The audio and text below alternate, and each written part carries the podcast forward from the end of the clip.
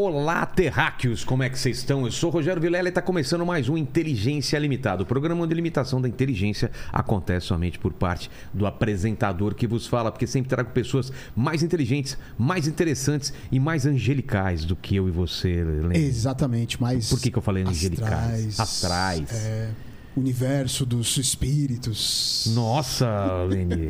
universo dos espíritos? É, eu acho que é. Esse é o nome de filme, né? Da É. Sessão da tarde, né? Ô, Lene, como que o pessoal vai participar dessa live maravilhosa? Já tá fixado lá no chat as regras, tá bom? Você pode parti- participar com pergunta, com comentário, né? Lembrando que a gente sempre responde as cinco melhores perguntas, né? Se tiver mais, a gente vai, vai, vai perguntando, mas enfim. E aí hoje eu vou pedir pra você se inscrever no canal, se tornar membro, dar like no vídeo, né? E senta que hoje o papo vai ser espiritual. Exato, mas eu sou um cara ainda muito material, Lene. É, né? Porque eu ainda peço presentes pros, pros Não convidados. seria interesseiro? E, e interesseiro seria a palavra também. Eu sou interesseiro. Mônica, tudo bem? Tudo e você? Tudo certo. Trouxe meu presente inútil? É a primeira coisa que eu peço, assim. Tá aqui, ó. Não, não, não, não, não. Olha o que ela trouxe. Paquito, o que é isso daqui, Paquito? O que, que é isso daqui? Cara, não faço ideia. Parece um sonrisal da vida. É uma ficha, cara. Sabe pra que, que é essa Nossa. ficha? Cara, eu Pra sei. ligar Ah, entendi. no orelhão. Olha só. Caraca, cara. O, o termo cair a ficha vem dessa época aqui, né? Não caiu a ficha. Exatamente, é. Fliperama do, do, do, do orelhão, cara. Você tava falando e Olha. a ficha, pá, caiu. É, caía. Porque o que, que acontecia? Você ia ligar, deixava um monte de ficha em cima, assim, né? Aí ia colocando só a fichinha, porque sei lá quanto tempo. Quanto tempo demorava cada ficha? Eu acho que era um minuto e pouco, um minuto É. e meio, uma coisa assim. Sei lá, três minutos. Também não lembro. Sei que tinha que comprar ficha aqui. Caramba, Mônica, essa daqui foi longe, hein? Essa é inútil mesmo. Hoje em dia tem orelhão ainda? Não tem mais. Não tem né? mais. pouquinho, tem. Tem ainda? Tem, tem. Em São Paulo, São... ah, mas agora é cartão, né? Aqueles cartões de. Ah, é, É? verdade. Sem ficha, é verdade. É mesmo? É, Caramba. Tamo velho, hein, Mônica? é verdade. Né? Quantos anos você tem? Eu nasci em 70, mas eu tenho 39 porque eu parei de contar. tá bom. O pessoal conta por mim aí, mas eu parei em 39. Uhum. Esse ano, agora em novembro, eu faço 40, né? Muito é bom. isso, né, Helene? Ano passado eu comemorei 39 aqui, né? É 40. Tá 40 esse 40. é. Mas nasci em 70. Porque o tempo passa de maneira diferente pra mim. Uhum. Sim. Tá gostando de envelhecer? Ah, pra algumas coisas é muito bom. É muito boa. Você começa a entender as coisas, você fica mais calmo, fica mais tranquilo, porque você sabe que vai, vai dar merda muita coisa, você vai passar por muita coisa que é dificuldade, tem ciclos. Não tem aquela ansiedade quando você é criança, quando você é adolescente, que tudo você quer pra ontem, né? Mas o corpo te avisa que você tá envelhecendo, né? Fui jogar bola ontem, aí você cansa, você não consegue alcançar aquela bola, aí você não lembra direito as coisas.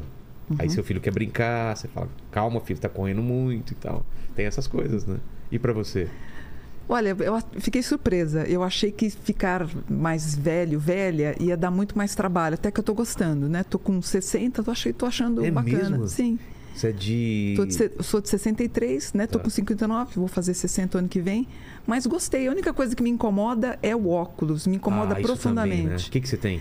Nem, não sei o que, que eu tenho, mas não, não, ah, não sei, não, sei. sabe? Mas, é assim, me bastante o irrita. grau? Nesse olho é mais e nesse menos. Tá. Mas horrível, né? Andar Faz de óculos. você usa? Faz, já tem uns, uns, uns 15, 20 anos Você assim, mas. em operar ou não? Eu operei Não, o não, meu. o meu não opera, eu fui até no. Ah, é?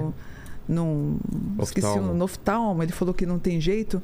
É a única coisa. Agora, é, de resto, assim, eu acho que tá bom. Acho, eu gostei de Tá bom. envelhecer. Sim. Por quê? Porque você fica mais tranquila também? Tranquila eu não tô. Como que é? Tranquila eu não tô. É trabalhando muito mais. Não, mas tranquila espiritualmente, Ah, assim. eu acho que também não. Eu Não? sempre fui muito Agitada? ligada no- nos 320, então é, eu- tô mais ainda. Eu acho que eu tô mais, tô mais, tô É mais. mesmo? Tô acordando muito mais cedo, acordo às 3h20 da manhã todo dia. E vai dormir que horas? Depende, 7h30, 8h30, 9h30, depende do Nossa! ritmo de. Acordar Mas tão cedo assim? Mas você acorda já trabalhando? Acordo, fico assistindo televisão, assisto a programação lá de- do, do noticiário, e aí eu começo a montar os meus mapas e começo a trabalhar às 7 da manhã com os clientes, até às 18 horas. É, muito bom. Eu, eu hoje acordei. Quer dizer, eu fui dormir às quatro, Eu já estava de pé. já tava de pé. Aí acordei a- com meu filho às seis. Aí depois dormi até às onze. Aí acordei e dormi mais meia hora. E aí, Facebook tinha sido hackeado, né? É maior trabalho, né? Mas, Mônica, e esses livros? Deixa eu... Vamos falar de bastante coisa aqui, esses livros. Vamos falar. Quer que eu te dou? Quero, quero ir vendo aqui, ó. Então, ó. Salmos. Primeiro, ó, o primeiro livro, esse aqui foi o segundo livro que eu lancei, Anjos Cabalísticos. Foi o maior fenômeno editorial da, da- em 1996. Eu lembro muito. Você lembra? Todo mundo falava Nossa, desse que livro. legal. assim, então, foi um, foi, como um, foi um absurdo. Você tem números, assim, de quanto É, vendeu? esse livro foram 6 milhões de exemplares vendidos. 6 milhões de exemplares. É Eu não tinha estrutura nenhuma. coisa. Tinha estrutura nenhuma. Talvez o que? Só o, o, o, o- o Paulo Coelho tenha vendido Então, no- quando aconteceu o estouro, era eu e Paulo Coelho disputando o primeiro Ah, é? lugar na Veja. Então era Veja, Isto É, Estadão e Folha de São Paulo. Porque ele, ele começa a publicar nessa época também, não lembro. Sim, ele tipo, ele foi em 88, acho que o Diário de um Mago, e eu entro em 94, 95, 96. Ah, então ele já vinha publicando. Sim. Já estava conhecido. E até hoje eu sou a única escritora brasileira a ter três livros best-sellers no Brasil. Ninguém bateu três livros como eu. Sério? Tenho três Qual é livros. esse e os Esse, outros que bateram? Esse e esse daqui e esse daqui. Na verdade, eu tenho cinco best-sellers, né? Então, mas Anjos Cabalísticos, a magia dos Anjos Cabalísticos. Eu, eu, eu, queria perguntar, vamos mostrar os outros, os Sim. outros livros? Eu quero saber muito sobre anjos, porque putz, é uma coisa que me interessa muito. é muito Escrevi legal. um livro com anjos e demônios também. Você escreveu? Escrevi, escrevi. Mas aí é romance, né? Ah, Não, aqui, aqui não é romance. Aqui não, é, é, é um, é um sobre. É baseado na Cabala, na Cabala É. Angelical. É uma história bacana. Então, mas é uma história começo, meio fim ou não? Não, aqui é uma tabela onde você vai descobrir quem é o teu anjo da guarda. São tá. 72 anjos cabalísticos, né? Com nome, tudo com nome. Tudo com nome. Por exemplo, esses nomes aqui eu usei, ó. Eu não sei nem falar direito. Hayaya, né? Yazalel, Ibael. Caramba! Então, esses nomes são, são, são tirados da onde? É, no século V, é, eles começaram a estudar sobre os anjos, alguns é, judeus cabalistas. Né? A cabala vem a tradição, o recebimento e uma tradição oral. No século XII, no século XIII, alguns judeus cabalistas, eles, porque eles não falam o nome de Deus, Yahvé ou É. Jeová. Aí o que, que eles fizeram? Eles não falam porque é sagrado Sim, o é super sagrado, né? Muito sagrado. Até para você, é como é uma, é uma grande potência. Tanto que eles escrevem D, um espaçozinho, o S. Ah, tá. E o que, que eles fizeram? Para tentar encontrar Deus através dos seres angélicos, eles pegaram uma frase do Gênesis, Fiat Lux, e mesclaram com o nome Jeová ou Yahvé. Conseguiram fazer essa, essa mescla e eles encontraram, o nome de Deus é 72, encontraram 72 nomes dos anjos cabalísticos. Na verdade, cada nome representa Deus, né? é um aspecto de Deus? É um aspecto de Deus. São 72 derivações do nome de Deus. Deus, ele é matematicamente perfeito, né? A gente diz que ele é praticamente ele é o arquiteto de Deus, de tudo que foi feito. Ele é um ser etérico, ele tem um ser inteligente e ele tem o seu as suas extensões, que são os anjos que também são seres etéricos. O anjo, então, ele, ele, ele tem livre-arbítrio? Ele pode decidir uma coisa por livre vontade, que- como a gente? Não pode. Ah, é? Os anjos não têm livre arbítrio. Nós temos, os anjos não. Os anjos eles têm a função, eles seguem exatamente servir. de servir. Então eles são servidores, recadeiros, mensageiros de Deus. E segundo a Cabala, os anjos foram criados no segundo dia. Então no segundo dia, junto aos pássaros, às aves, Deus criou os anjos bons e os anjos maus, chamados de gênios, gênios contrários. Então tem uma coisa bacana na Cabala que ele fala assim, ó, esquece essa história de inferno. Ah, é? Esquece. Ele fala o seguinte: você tem um anjo bom e você tem um anjo mau. Qual deles que você quer alimentar? O teu anjo legal com boas ações, ou sendo uma pessoa bacana, ou um gênio contrário que você vai só ferrar com a tua vida e ferrar com a vida de todo mundo que está perto de você? Qual dos dois você quer alimentar? E no final da vida você vai ver a recompensa se você teve ou não, ou é, enfim, como é que foi tua vida? Seria mais ou menos isso. Então todo mundo tem um gênio contrário e tem um anjo bom. Todo mundo tem? Todo mundo tem. É como se tivesse um anjo da guarda e um anjo que é Um anjo- contra sim. o anjo da guarda. É um Sim. demônio ou não? É, porque assim, o- do grego, o anjo vem de daimon. Isso, isso criou, Ah, é? inclusive, muita. hum, As Confusão. pessoas confusão achando que era demônio, Não né? é? Não, os daimons são os seres eh, angélicos, os bons e os maus. Por exemplo, que dia e mês você nasceu? 8 de novembro. 8 de novembro. É. 8 de novembro. O teu anjo da guarda faz parte da categoria querubim. O nome dele chama-se Rariel. É o 15º anjo da hierarquia angelical. Tem aí Então, a ó, tabelinha, deixa eu ver. Quer ver, ó, 15 o nome dele é Rariel, ele protege a Itália, ele está na Terra das 4h40, 5 da manhã, e caso você queira contatá-lo, você faria o Salmo 93. Esse anjo, quer Mas ver, o ó, horário, tem horário? tem, eles têm horário. Mas o horário é pra mim, o horário daqui local, é É o horário horário... local, de onde você estiver, no qualquer lugar do mundo. Tá. Se você estiver em Roma agora, às quatro, entendeu? É, às quatro de lá. De lá. Aqui, o teu anjo está na Terra das 4h40, 5 da Por manhã. isso que eu gosto de ficar até de madrugada acordado. Porque assim, as pessoas têm uma falsa ideia achando que o anjo da guarda está plantado É. em cima do teu armário. Te... Tá não. acompanhando o dia inteiro. Não. Eles, não, eles não conseguem ficar aqui no mundo material. Eles ficam no outro plano, ou a quinta dimensão, ou o plano Não tem aquela coisa do primeiro céu, segundo céu, terceiro céu? Seria, seria falar? isso, sim. Seria, Seria, isso. o- seria o- a quinta essência, ou Tá. a quinta dimensão. Né? A gente tem a primeira dimensão, a segunda, a terceira, a quarta, a quinta, onde os seres angélicos eles estão. Seria o mundo espiritual? ou a seria quinta? um pouco mais do que o mundo Ah, é? espiritual. Sim, seria praticamente como você falou, seria o quinto céu. Entendi, um pouco acima. Esse quinto céu, que é uma coisa bacana, ou a quinta essência, poucos seres conseguiram estar nessa quinta essência, nesse quinto, nessa quinta dimensão. Eu vejo hoje pessoas que se dizem espiritualistas dizendo que estão na décima primeira dimensão, um grande erro.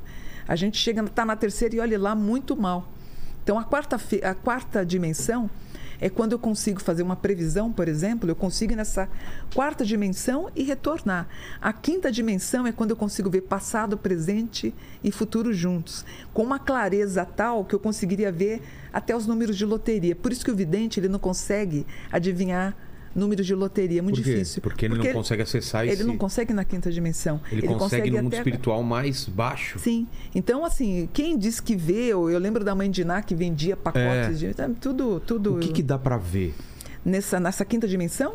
Não, não, na- no possível. Porque tem gente que tem premonições, que tem visões, né? De muita gente já, já. Ah, eu sonhei com a minha mãe e acontece uma coisa.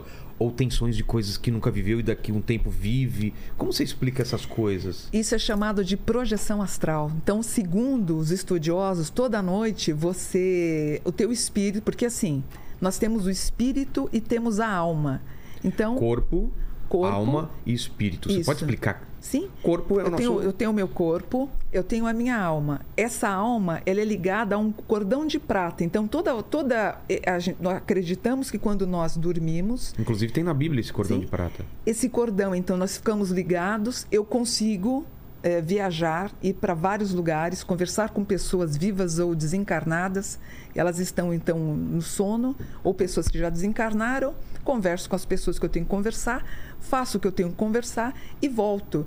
Dizem que a sensação de voltar é quando você quase cai da cama, Sei. aquela sensação de, de da queda. Como que eu sei quando o meu espírito. Mas não é, é o espírito ou é a alma que É, sai? o espírito, ele vai evoluir com você, o espírito. Então eu tenho o meu espírito e tenho a minha alma. A alma está comigo nessa vida. Não sei se eu estou sendo clara. É, então, eu tô com dificuldade em entender isso. Eu tenho meu corpo material, é meu corpo, ok, Isso. físico, carne. Isso. Eu tenho meu espírito, que é um corpo que não tem Esse carne. espírito ele está trafegando comigo há várias Tá. encarnações. E a alma tá grudada comigo E a- nessa vida. A alma que é As minhas memórias, meu pensamento é o quê? Então, a alma, é, segundo os judeus, é, os cabalistas, eles dizem que a minha alma ela vai deixar de existir quando eu der a minha última inspirada. Então, Quando eu morro, minha alma não deixa de a existir. tua alma acabou dessa encarnação, mas o teu espírito está ali. E eu estou reunindo informações para esse espírito, entendeu? se- essa alma vai se, vai se reunir de novo com o espírito Sim, isso vai ficando cada vez mais forte. Até. E vamos indo de encarnação em Sei. encarnação. Segundo uma astrologia, que até um- uma- de uma forma muito simplista, há uma possibilidade de você ter vivido milhares de vidas ou 12 vidas, que seria o ciclo da astrologia de Ares Ah, a é? Peixes, de, de acordo com o teu ascendente. Então, uma pessoa que teria supostamente o ascendente em Peixes seria a última encarnação dela. Quem veio em Ares, ela teria 12 encarnações para voltar. Seria isso. Então, os textos de- da Cabala dizem: não mate a tua alma, não mate o teu nefiche, não mate a tua alma. Então, não perca, não se corrompa a tua alma antes de você morrer. Quando eu tenho a minha primeira inspirada, a minha alma se acopla a mim. Quando eu dou a minha última inspirada, essa alma vai se extinguir, volta para o espírito e o meu espírito, por sucessivas encarnações, ele vai ganhando cada vez mais envergadura. Então, por exemplo, eu tenho uma alma velha, meu espírito é antigo, eu sou ascendente em aquário, só tenho mais uma para voltar e chega, não volto mais. Você consegue. Você não sabe seu ascendente, né? Eu sabia, viu? É, depois eu vejo para É você. porque já teve, já, já fizeram uma pastoral para mim aqui. Durante o programa, inclusive, me entregaram. Agora, essa sensação, por exemplo, o espírito, né? Quanto mais encarnações, essa sansara da vida, ele vai. Ele Sansara vai... é o quê? É, É a roda da vida, né? É a- são as encarnações, são ciclos São da vida. espirais? Não, na verdade é uma roda É uma mesmo. roda? É o símbolo de uma roda. E aí você voltaria até terminar a tua encarnação. E por que, que eu não me lembro das minhas vidas passadas? É, é delicado, né? Segundo os textos assim espirituais, diz que você pode ter lampejos dessa vida passada através de uma regressão de memória. Eu sei o que eu fui numa vida passada, fui até minha casa onde eu morei, vi como eu morri e fui na casa do, do e dei meu nome. Meu nome numa vida passada foi Manuel Quirino. Mas você viu isso através de uma, de uma regressão ou você. Eu fiz uma regressão de memória em 1979 com um mestre chamado Valdo Vieira. Eu, Hipnose. Se- Não, ele foi fundador da projeciologia. É. Eu fui conhecê-lo para fazer uma projeção, acabei fazendo uma regressão. Quando eu fiz a regressão, eu vi, eu vi um pé negro. Eu vi um pé negro, eu sabia que era Você o meu de olho pé. fechado? Tava de olho fechado, ele me induziu à regressão. Sim. Ele falou: "Qual é a primeira coisa que você está vendo?" A primeira coisa que eu vi, eu consciente, embora quase que num transe. Sim. Ele falou: "O que que você está vendo?" Eu falei: "Ah, tô vendo um pé negro." E ele foi perguntando como é que era o teu nome. Eu falei: "Meu nome é Mané. Eu tô no Pelourinho, em Salvador. Nossa. Eu fui um vereador e eu lá e tô falando, e tô conversando e tal, e contando toda a história para ele. E quando eu voltei ah, do, do- com- junto com o Valdo, eu conto essa história e tento resgatar em 1995. Eu vou para Salvador, vou no Pelourinho, brinco com uma equipe que estava me acompanhando. Eu falei, eu me vi um negro baiano no Pelourinho. Aí nós fomos no, ai meu Deus, como é que chama? IPAD não, me fugiu. IFAM. Sim. E eu consegui descobrir Manuel Quirino. Fui até a casa dele. Quando eu chego na casa dele, era uma barbearia. Eu falo, na época o pai do meu filho falou assim: é, Você sabe se nessa casa morou um tal de Manuel Quirino? O barbeiro falou: Nessa casa morou Manuel. Como é que eu sabia que a casa era lá? E toda uma equipe acompanhando, fiquei super emocionada, fiquei mal, fiquei dois dias doente porque eu tinha visto. É mesmo? E uma coisa curiosa, né? Ele era um estudioso da cultura afro e eu, com 11 anos, tinha, escrevi um livro chamado Jogo de Búzios. Caramba. E não sabia nada sobre um nada. E eu com nunca tinha 11 estudado nunca tinha sobre. visto, imagina, meu pai católico, minha mãe católica. Eu com 13 anos já tinha um terreiro em casa. Então, são muitas questões aqui. Eu vou tentar fechar algumas antes, porque, pô, a gente tá abrindo bastante coisa aqui. É. Então vamos lá. Sobre reencarnação, eu nunca, nunca consegui entender, eu nunca acreditei muito, porque eu fico na dúvida assim. Quem eu sou então? Eu sou o que eu sou agora, Você é o que você é agora. Mas e os outros eus que eu fui? Tá juntando nesse espírito, nesse Então corpo sou eu também. Que você tá, exatamente, você também esse eu de hoje vai fazer parte desse espírito. Por exemplo, a alma da Mônica é uma alma boa ou não, sei lá, de repente depende das pessoas acham que não. Tá. É, o espírito é uma coisa maior, tipo, ah, o espírito do Chico Xavier nos protege, o espírito enfim, Tá. sei lá, o espírito. Então ele é uma coisa que ele vai migrando, ele vai ganhando corpo, né? Esse espírito vai ficando cada vez maior. E quanto maior, mais responsabilidades você vai ter nas encarnações. Por exemplo, ó, seu anjo da guarda é o Rariel. Ele, é, Certo. ele é é um querubim. Querubim o que, que é? É o protetor dos humoristas. É mesmo? É um querubim, sim. O Jô Soares era um querubim. Se eu não me engano, o anjo do Jô era o 15 também. Nossa. Bacana, né? O teu gênio contrário, por exemplo, Gênio contrário é o anjo ruim. é o anjo mau. O que, que o teu anjo domina? As guerras de religião. É, por exemplo, é, um egoísta. É, você se se tornar um guia espiritual e fazer grupos para se adorar. Será um propagador de coisas erradas e um organizador de guerras a nível internacional. Nossa. Esse é o teu gênio contrário. Você fala, Mônica, eu não faço isso daqui. Ótimo, você está alimentando o teu anjo bom. Entendi. Teu anjo bom, que é um querubim, ele está adorando que você seja humorista. Tá ótimo. É o que você veio fazer. E se eu não me engano, o anjo do Jô é o anjo 15. Qual, qual que é a hierarquia? Você lembra de cabeça? Então Sim. tem Deus. Tem Deus. Embaixo dele, qual que é o mais poderoso? Serafins. São os mais poderosos. O Serafim é o grupo mais poderoso, cujo príncipe é Metatron, que foi o anjo da guarda de Tem Jesus. o cubo de Metatron, já ouviu falar? Tem. O cubo de Metatron? Sim, sim, sim. É que assim, a gente tenta é, tornar humano algo que não dá para Ah, ser entendi. humano. Então, às vezes, eu vejo medalha de Metatron. É. Sabe, assim, eu, eu, É só uma tentativa de, de transformar algo superior em. É, é Tá. complicado, né? Um, um anjo que foi o, por exemplo, quando Jesus está no Getsemane, dizendo para afastar o cálice de mim, que tem um anjo que conforta Jesus, Sei. é o seria o Metatron. Ah, é? Ou o Metatron, que acompanha Moisés na, na, na sarça ardente. Sei. E A tem- função dos, dos serafins é, é o quê? Ah, os serafins são os anjos que procuram e buscam seres muito inteligentes como cientistas para você ajudar na evolução. Sim. Os querubins, então, são serafins, querubins, tronos, domínios, potências, virtudes, principados, arcanjos e anjos. São essas as nove hierarquias angelicais. Tá. E o número dos anjos, 999. O número dos seres infernais, 666. Então nós temos a contrapartida dos anjos, nós temos Satã, que é o adversário de Deus, com a hierarquia dele é, né, contrária. Que, na verdade, assim, eu não acho o satanismo ou o luciferianismo é tão ruim como se prega aí, né? Eu acho simplesmente que os anjos, a função dos anjos é praticamente adorar a Deus. Né? Como você falou, eles têm livre-arbítrio, eles não têm, eles têm que cumprir as ordens de Deus.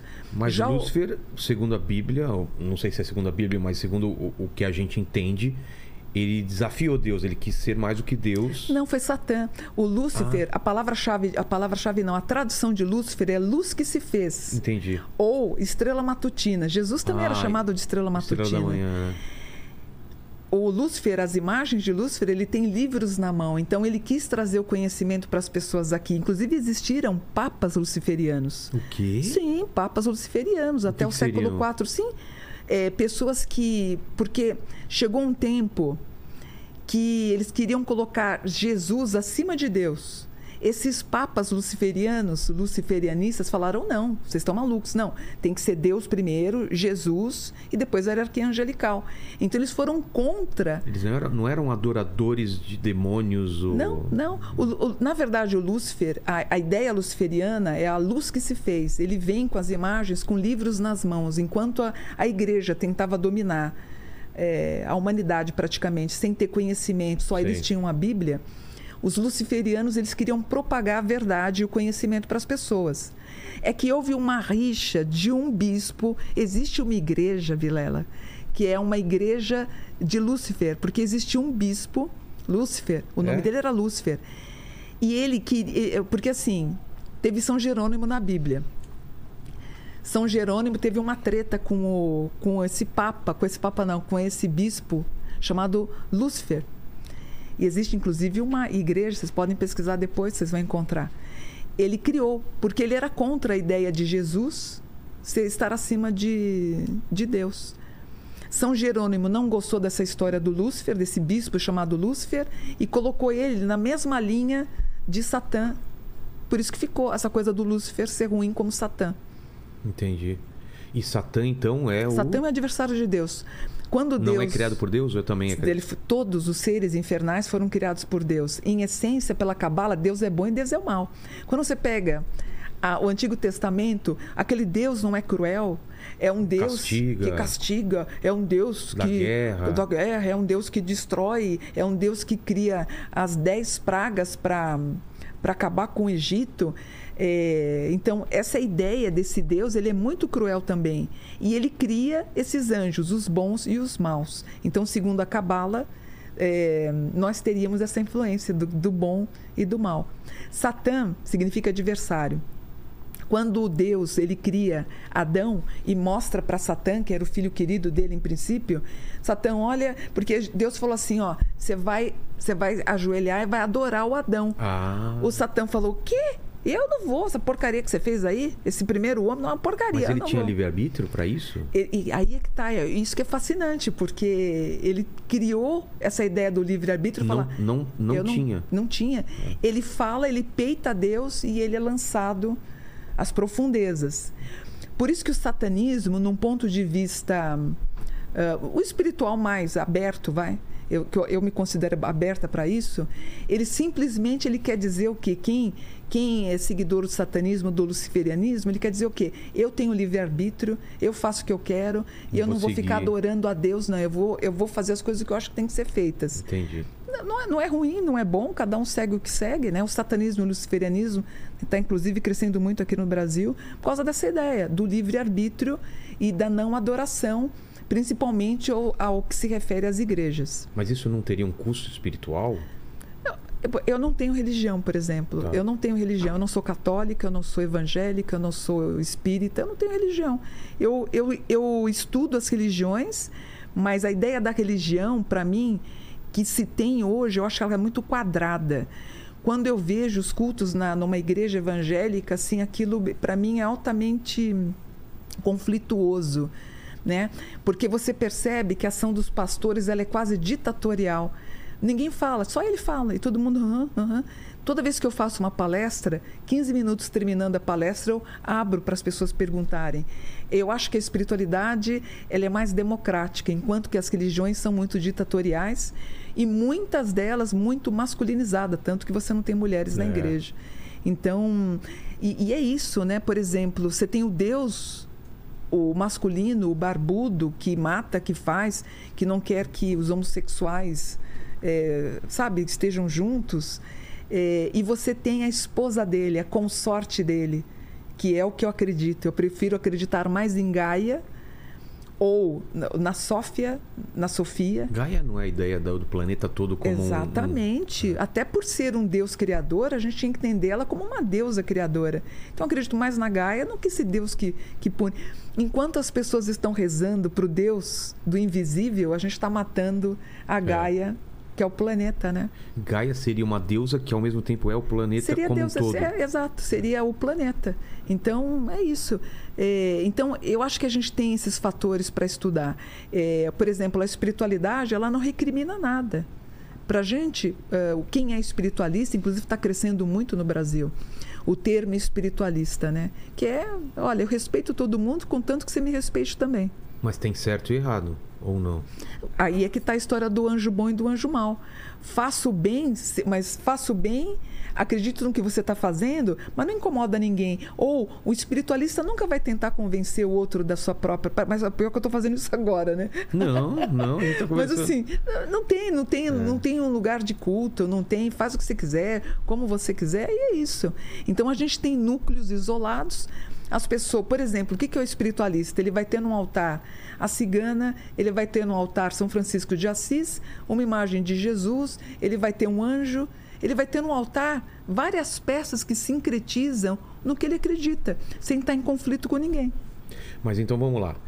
Deus cria os anjos. Deus cria os anjos. Satã se revolta e, e- e cai junto com alguns anjos. Junto com, com os anjos. São isso. 66 666 anjos, é, demônios, assim? É, seria em síntese, são as nove hierarquias demoníacas, Tem nomes né? também? tem nove. Tá. O número dos anjos é o 999 e o número deles é o número infernal, que é o 666. Que é o número da besta, que é né? o número da no- no besta, né? Que né? na verdade, né, a- a- acredita que essa besta que João cita em Apocalipse nada mais, nada mais foi do que Nero.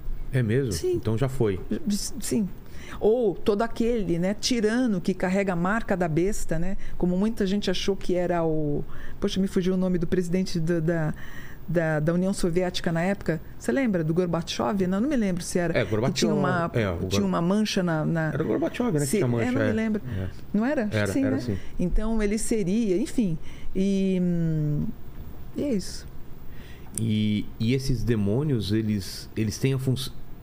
O mal da gente é. A, a gente pode falar que a gente é influenciado por esses demônios e a gente se isenta da culpa?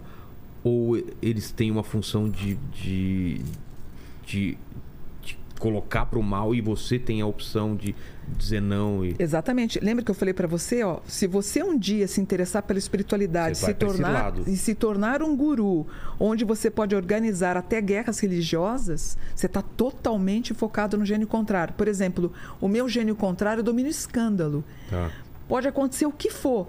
Eu já tive um problema até numa, com Clodovil. Ah, teve é? um bate-boca lá com uma atriz. Ela me descascou. E eu fiquei quieta, abaixei a cabeça. Pô, você não reagiu, Mônica? Eu fiquei. Porque eu, eu acho, e realmente eu concordo, eu acho que eu, per, eu acho que eu vou perder a razão. Eu acho que eu perderia a minha razão, não sei. É mesmo? Eu acho que sim. Então você tá em. Quem tem esse anjo tem que saber do que você precisa se, se precaver, né? Por exemplo, vamos ver do Lene. Vamos ver, Lênis. Lênis, Oi. qual é o que seu dia- dia e mês? É, eu sou do dia 9 de novembro. 9 de novembro, um, dia, depois, de do mim. Ah, então é 16, o teu anjo é 16. Por exemplo, o teu anjo, ele domina a França, ele protege a França. Ele está na Terra das 5 às 5 e 20. Porque é falsa a ideia do que os anjos ficam com a gente 24 horas por dia. Eles teriam uma possibilidade de descer aqui no que a gente chama. Porque assim, eu acredito que aqui é um grande inferno, aqui é um Pra grande eles, purgatório. uma coisa suja Não, aqui, pela, aqui é um horror, né? Se a gente pensar nessas quinta, na quinta dimensão, na quarta dimensão, pô, maravilha, né? Aqui é muito pesado. Poxa, é muito complicado, né? A Terra está Mas ficando pra realmente um criança não tem um anjo da guarda direto com eles? Porque. Até 7, 8 anos tem, mas eles não podem interferir no livre-arbítrio também, né? Entendi. É, por exemplo, o anjo do Lênis, deixa eu ver. Ó, por exemplo, o gênio contrário dele domina a rebelião, ganhar dinheiro de forma ilegal, com- comprar e vender carros roubados, drogas perigosas, fazer uso de cartas anônimas, tramas na vida familiar, um grande hipnotizador. E você tem uma voz boa, né? É. Você seria um ótimo hipnólogo. Olha, Olha só. Ó, poderá usar práticas espirituais para arruinar o que as pessoas, eh, as pessoas vão, vão te considerar um religioso e você vai hipnotizar e roubado para elas. De novo, né, Lênis? É tudo isso, né? Tá vendo? Então, E agora eu tô preocupado é com o do Paquito. O Paquito eu tô preocupado. Vai lá, Paquito. Dia de aniversário. O meu é 14 de maio. 14 de maio, também não sei, É peraí. gêmeos? O que, que é? Não, é touro. Ó, 14 de maio. O anjo dele é Poiel, número 56. Vamos no 56 aqui. O bom e o Vamos mal. ver o bom. 56. Ele não tem o bom, né? É só o mal. É, não- Ó, é, ó, legal, ó. Por exemplo, o anjo 56 também, também domina o humor saudável. Olha que bacana. O seu dinheiro será obtido através do talento, conseguirá tudo o que você deseja, vai ser conhecido. é, enfim, Tudo aí, que ele mais quer. aí, ó, É. com seu encanto, ilumina a vida das pessoas. É, gênio contrário, domina a agressividade. A, a- pessoa sob essa influência do gênio contrário poderá organizar contrabandos. Nossa, eu só contratei bandido aqui, né? Só as lendas. Nossa, velho. Olha... falsificar assinaturas de documentos.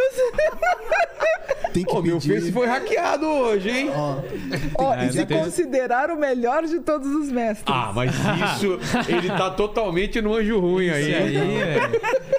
Caraca, a gente vai Bateu, fazer uma, hein? A gente vai fazer uma quadrilha aqui. O Lene rouba os carros, eu faço contrabando internacional. É, vai ser lendário. assinatu- assinatura.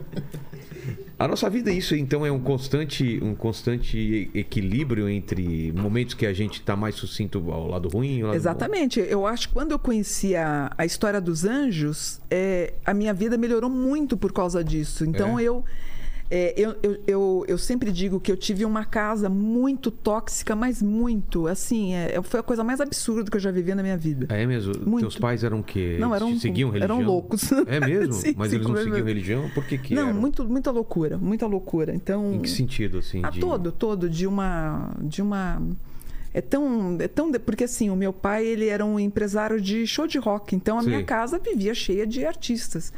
É, isso foi a coisa bacana. Então, os grupos de rock ensaiavam na minha casa. Então, por exemplo, James Brown eu conheci, Raul Seixas, o Tim Maia, Jô Soares, meu pai vendia show dele, Hebe Camargo, Dercy Gonçalves. As pessoas frequentavam a minha casa. Mas a minha casa era uma estrutura muito enlouquecida. E minha mãe, por muito ciúme do meu pai, fez coisas também mais absurdas ainda. Então, assim, só, eu não sei como é que eu sobrevivi a uma casa de louco, né? Assim, era uma loucura. E só você ou tinha mais irmãos? Não tinha, eu tenho mais irmãos. É. E o que que isso te Mas pera, pera, pera, só voltando, Ah, tá. não é porque o rock Claro, claro, né? claro. Até vou, quero deixar claro, porque eu sou apaixonada por rock e acho que desde pequena por ouvir muito, então nunca vou demonizar o rock, porque todos os meus livros eu escrevi ouvindo rock. Poxa. Né? Todos. E são best-sellers. Por isso que eu te falo, foram best-sellers. Então, às vezes, quando eu escuto, às vezes, o espiritualista falando assim: ah, esse som de rock é muito pesado, isso atrai coisa ruim pra você. Pra mim, não atraiu. Pra mim, foi muito bom. E, e esse teu esse teu fascínio por anjos é, é de criança? Quando que surge esse interesse? Não, primeiro, eu com 11 anos, eu já jogava o que a gente chama de búzios. E nunca aprendi com ninguém. E eu rascunhei, que nasceu, acabou depois nascendo um livro, quando eu lancei ele. E eu comecei a receber entidades em casa. Eu, com oito anos, Vilela, eu fui numa festa e eu apanhei do dono da festa. Porque, é, porque eu fui na festa, eu falei para uma eu lembro disso perfeitamente, eu olhei para a menina, eu falei, seu avô morreu? Eu com oito anos. Ela falou, morreu. Aí eu falei, "E o nome dele é Osvaldo? É, vovô Osvaldo. Eu falei, então, o seu vovô Osvaldo tá atrás de você. Caramba. E aí começou a ter uma fila de criancinha. Eu lembro dessa fila e todo mundo assim, batendo a mão na perna, tipo, aflito para eu dar uma consulta. Sei. Quando o dono da festa viu que eu estava fazendo mais sucesso com ele, ele me bateu. Nossa. Foi em cima de mim. Tanto que no outro dia os pais do menininho foram lá em casa para pedir desculpa. Porra, enfim. E eu comecei, eu via, um, como se fosse um balão branco assim, eu via o nome e falava assim, Perfeitamente. Perfeitamente, como se tivesse um balão. Hoje eu não consigo. Mas eu via e falava. Aí eu comecei a receber entidades em casa. Tanto que meu pai chama até um exorcista para mim. Ele chamou e eu deitada na cama, eu recebendo água benta. Então, mas e que- caía coisa como na minha que era casa. pra você? Você viu o quê? Não, eu me debatendo. Parecia uma cena de exorcismo. Não, não, mas como que começa isso? Você fala de receber entidades em casa. Você. Aí eu tinha 13 anos. Então, mas como que era? Não, eu comecei a receber é, o que a gente chama na Umbanda de caboclo, que é um- um- um Ah, você recebia, você não via. Era... Não, aí eu via Tá. e recebia. E eu começava Ah, é? a tratar as pessoas recebendo essa entidade, esse caboclo, era o seu caboclo pena verde. E falava como se fosse o indígena. Mas você estava consciente nessa hora? Eu sou médium, é, a gente chama de. A gente tem os médiums ativos e passivos. Passivos quando ele acaba não tendo controle. Os ativos, ele tem um pouco de controle. Ele sente a presença. é, e todas, é só uma que eu não, eu não me lembro de nada, mas de 100 incorporações, eh, 99, Entendi. é, eu, eu, só que você não consegue. Você está incorporada, eu estou te dando um conselho, é como se o nosso. É como se uma cabeça tivesse como? É como se uma cabeça estivesse dentro da gente. Dentro da gente. É.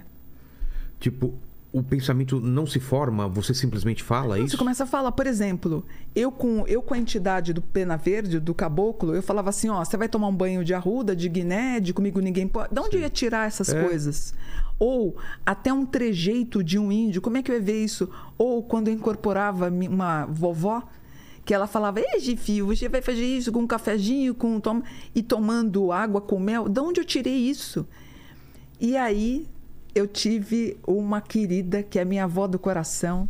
Ela foi cangaceira do Lampião e ela frequentava a minha casa. Ela viu e falou assim: a Mônica é médium. E meu pai chamando exorcista. Chegou a chamar exorcista Sim, mesmo. chamou exorcista. Ele lá, e eu deitada na cama, assim, morrendo de medo. E E ele jogando água, jogando. água benta. E algumas coisas estranhas, porque eu ia tomar café da manhã e a gente tinha uma santa ceia na. Na Aquela- aquele quadro que um aquele toda quadro. família tem. Tinha, eu né? entrava, blum, tomava café, o café caía em mim. E algumas Nossa. coisas estranhas. Mas isso não te dava medo, né? Dava, Ah, eu tá. chorava copiosamente. E depois eu recebia as O entidades. que, que era na tua cabeça isso na época? Ah, eu, eu tava, é que minha casa era tão disfuncional, meu Deus, tão louca. Eu não sei se isso atrapalhou um pouco ou se essa confusão veio provinda dessa energia da minha casa que era tão pesada, era tão esquisita. A minha casa era assim, era a porta do inferno. E a minha mãe, é, que depois eu vou te contar a história da, inclusive do, não do, do Da ficha? da, da ficha. Ah, é? É, tudo era ao extremo na minha casa. Era uma casa muito, muito doente. Doente espiritualmente? Doente físico? espiritualmente. É é. Hoje, se eu entrasse nessa casa, eu. Eu, eu não teria condições de entrar na minha casa hoje, eu, se alguém falasse para eu ir na casa. Como que é isso que a gente entra às vezes em algum lugar e a gente fala que o ambiente está pesado? O que, que é esse sentir pesado o ambiente? Essa que que é? presença do anjo contrário, né? Ah, Essa sente energia, isso daí? sim, é a presença espiritual da pessoa, é a Mas aura mesmo da que a pessoa. gente não seja médium, a gente consegue Ah, sentir isso? consegue. Porque a, uma boa aura, você simpatiza com a pessoa. Quando você antipatiza com alguém, você está percebendo que tem alguma energia muito pesada e muito estranha nela. Essa simpatia ou antipatia, ela não vem à toa. Então eu olho para você e me simpatizo. Você está sob a força do anjo bom. Quando você olha e faz, assim, não fica a cara daquela pessoa, é o gênio contrário que está aparecendo mais. Seria Entendi. isso. E ambiente, quando não tem ninguém, o ambiente é pesado. Porque às vezes não tem ninguém. Você entra numa sala ou num negócio e fala, nossa, É verdade. e aí? É, tem essa mesma energia, porque. Eles estão desgrudados das pessoas também, às vezes. Eles estão desgrudados, eles conseguem, em algumas ocasiões, ficar. Por exemplo, na física, a gente sabe que, é, por exemplo, aquele cômodo do Napoleão, a gente não está. Não sei, não sei se eu vou saber explicar, mas a- aquela energia que um dia o Napoleão habitou aquele quarto, ela está ali, ela, Ela tá existiu, ela está presente forma. de É alguma mesmo? forma. Sim. Ela não vai se. Ela não se. Ela está ali. Eu não tenho instrumentos suficientes e capazes para pegar essa energia, mas essa energia está lá, de uma forma atômica que eu desconheço, porque eu não conheço física. Sei. Então ela fica, ela fica impregnada. Casas, por isso que eu falo, quando você pega uma casa, você vai mudar para uma casa, para um apartamento, você entrou, geralmente a mulher ela entra e fala: "Ai, É. não, não entra nesse apartamento aqui que eu não vou comprar ele não". Se não tem como, pinta a casa, passa uma tinta. Ah, de pintar já ah, já muda? melhora, já dá uma boa melhorada. quê? Ah, ah, É. Imagina aquela pessoa respirando o dia inteiro naquele, Ah. naquele apartamento, naquela casa. Passa uma, uma, Uma tinta, já dá uma. A souvenir podia patrocinar aqui, né? É verdade, né? Sua casa tá ruim? Sua casa, você É. está sentindo que Assim, essa casa tá ruim? Exatamente. Souvenir, né? É. Uma boa ideia. E, e com pessoa é só evitar essa pessoa. Se essa pessoa te faz mal, te, você fica, você se acaba afastando. E acaba se afastando. Que é o tal do o santo não bateu, O né? santo não bateu. Quando você fala isso, a gente tem essa energia que a gente está vendo, né? Criança vê, né? É. Criança quando vai na, quando, não vai, animal. é, gatos, cachorros, cavalos e aves, eles têm essa premonição Uma de sensibilidade sentir. maior. Sim, a gente tem a mula de Balaão, que ele vê um anjo, quer dizer, eles têm essa sensibilidade de sentir o ambiente. Criança até 7 anos, 8 anos, elas sentem. Criança que não gosta, entenda, porque ela não foi com a cara, é porque ela tem razão. não, não tem que forçar a criança a alguma coisa, porque Que aliás, não. É. que aliás eu acho horrível, né? A pessoa. ah, gente, aqui é muito comum no Brasil, né? Ai, deixa eu pegar seu filho para te dar um. Gente, não se pega criança. Não fica. Isso você faz uma coisa dessa no estado, você vai preso. É. Aqui no Brasil, eu lembro quando meu filho nasceu há 31 anos atrás, pô, o cara pegou tudo suado, pegou meu filho, dizendo, acho que a gente tava falando, ele não pegou, ele não pegou Covid por isso, ele tem tanta resistência. Cara, tudo suado, pegando o bebê e dando beijo no É, bebê, que é muito para. assim, né? Não é? Não É, pode. Temos que respeitar. E, e existem pessoas ruins mesmo? Assim. Sim, né? Você tem. Você tem. é, Você pega Hitler, pega, sei lá, os Mas- grandes. ma- os caras que fizeram grandes coisas ruins no mundo, assim. É, você tem, por exemplo, Hitler, ele Stalin, era. é. Hitler era médium. É? É, alguns eh, historiadores dizem que ele, às vezes, ele era flagrado no quarto falando coisas desconexas. Nossa. Hitler, ele Mas tinha. ele não uma- podia ser só ser louco? Ele também era louco, né? Ah, tá. Mas ele tinha. Ele, ele, por exemplo, ele ficou fascinado pelo universo dos vikings, pelas runas. Tanto que a suástica, né? A, a, a, a SS, perdão, filho. A SS é uma runa Soelu, que é a Ah, runa é? do sucesso, do poder, né? Ele tem uma outra runa que é a Tiwas, que é uma forma de uma. De uma espada, que ele usou isso nos capacetes e nas Ele roupas. estudava essas coisas Ele místicas? adorava, tanto que ele achava que o Santo Grau estava aqui na Argentina, né? assim? Ah, é? Ele acreditava que o Santo Grau, a Santa, a- O cálice, o que- cálice Que, Cristo usou. que Cristo usou, que na verdade, para mim, esse cálice, na verdade, foi a gravidez da Maria Madalena, né? E toda uma ascendência, segundo a tradição mística, a ascendência francesa provém de Jesus e de Que Madalena. O livro, o livro lá do, do Código da Vinci fala Que é sobre per- isso. né? perfeito, perfeito. Ele, ele foi muito feliz no que ele falou. Que nem outra coisa que eu não concordo, eu não acredito no Jesus que ressuscita, né? Para mim, ele não ressuscitou, né? Ele, ele foi para a cruz, ele teve todo o flagelo É, ele foi tirado antes do tempo da cruz, porque. Ele não morreu na cruz. Ele- é, porque assim, eles colocavam ah, as pessoas na cruz e depois quebravam as pernas É. para morrerem asfixiados. Exato. Nicodemos e José de Arimateia, que eram parentes e amigos de Jesus, pagam os soldados, conseguem retirar Jesus da cruz antes desse, desse quebrar das pernas, porque a palavra ressuscitar em aramaico significa recobrar os sentidos. Mas ele foi, ele sofreu tudo que foi no Calvário, ele sofreu. Só que uma coisa estranha, porque os túmulos eh, em Israel são túmulos pequenos, são estreitos. Por que, que ele ficou num lugar com uma abertura tão grande, uma sepultura tão grande, onde é descrito que dois anjos estavam com ele na época que ele, na hora que ele sai para a ressurreição, que acreditamos que poderiam ser dois essênios que cuidaram dele. Agora imagina você tomar tanta pancada como ele tomou, três dias depois ele está ressuscito no sentido de recobrar os sentidos. Entendi. Aí as pessoas falam muito mal de mim quando eu digo isso. Ah, você, você fala, eu, eu não acredito na ressurreição, É porque esse é acredito o no- pilar do Sim. cristianismo, né? Sim. Se não tem Cristo ressuscitado, não tem Mas salvação. olha né? que interessante, tem um trecho da Bíblia que quando ele encontra com os apóstolos, É. isso não tem lógica. Ele pede um, um pedaço de, de- ele, pede, ele pede o peixe e mel para comer. É, até fala pra colocar a mão no buraco do, da Sim, mão. que é. Tomé coloca a mão no buraco aqui. É. Outra coisa, se eu quero matar Jesus na cruz, por que, que o Long- Lo- Longinos, que é o São Longuinho, não coloca a espada no coração? Vai colocar aqui? Se você assistiu Grey's Anatomy, quando o cara tá sem respirar, ou você abre aqui, ou você abre aqui para poder respirar. Grey's Anatomy que tá na 28 temporada, né?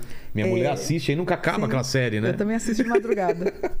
É, quando eles dão o vinagre, a gente acredita que ele deu o soma, que era quase que um relaxante para ele não sofrer de tanta Relaxante dor. muscular? Um relaxante muscular.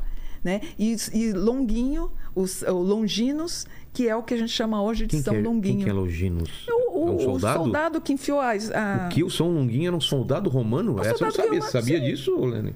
Ele que... Também não sabia. É, e por que, que ele não colocou aqui no coração para ter a morte mais rápida? Porque ele teria colocado aqui, teria quebrado É, as a pernas gente de teve Jesus. aqui um pastor que explicou bastante isso, né? Cada significado de quebrar as pernas, de, do, Uhum. E por que do- não quebrou? Do, do vinagre, né? Agora, o, o interessante foi o fato de terem colocado ele num lugar grande para ele, para mim, apenas para ele descansar por três dias e recobrar os sentidos. Foi fechado por uma pedra o local, né? Sim, mas por que, que ele não foi enterrado? Percebe? É, É, porque era o comum deu- da época, sim, né? quer dizer, ele ficou quase que num- numa acomodação que dava para respirar, né? que dava para se recuperar e ele recupera os sentidos. Para mim isso não não Não diminui. não diminui, pelo contrário, cada vez que eu leio, cada vez que eu aprendo mais sobre Jesus, para mim foi o homem mais fascinante que teve aqui na Mas Terra. aí ele continua vivo e faz o quê? ele ele encontra então com os Porque ele estava com 33 anos, né? Ele então ele ainda tem sim. uma vida depois. ele encontra com os apóstolos e ele fala o quê? Falem em, falem em línguas estranhas, que na verdade eram outros idiomas. Então, Entendi. eu vejo. Ir para longe. Sim, vai é, para longe. vai- Evangelizar. Vai, evangelizar. Ele. ah, existe um- uma teoria que ele teria ido para a Índia É. e depois ele desencarna em Srinagar, no Paquistão. Que quer Inclusive. desencarnar. Morrer. Ah, ele morrer. morre com 90 e poucos anos. Nossa. Sim, no, no Paquistão, a, a gente acredita que tem um túmulo dele lá. Mas ele deixaria esses, esses filhos, que, segundo essa teoria né, que, que ele teve com Maria Madalena, para trás? Não, ela foi para a França.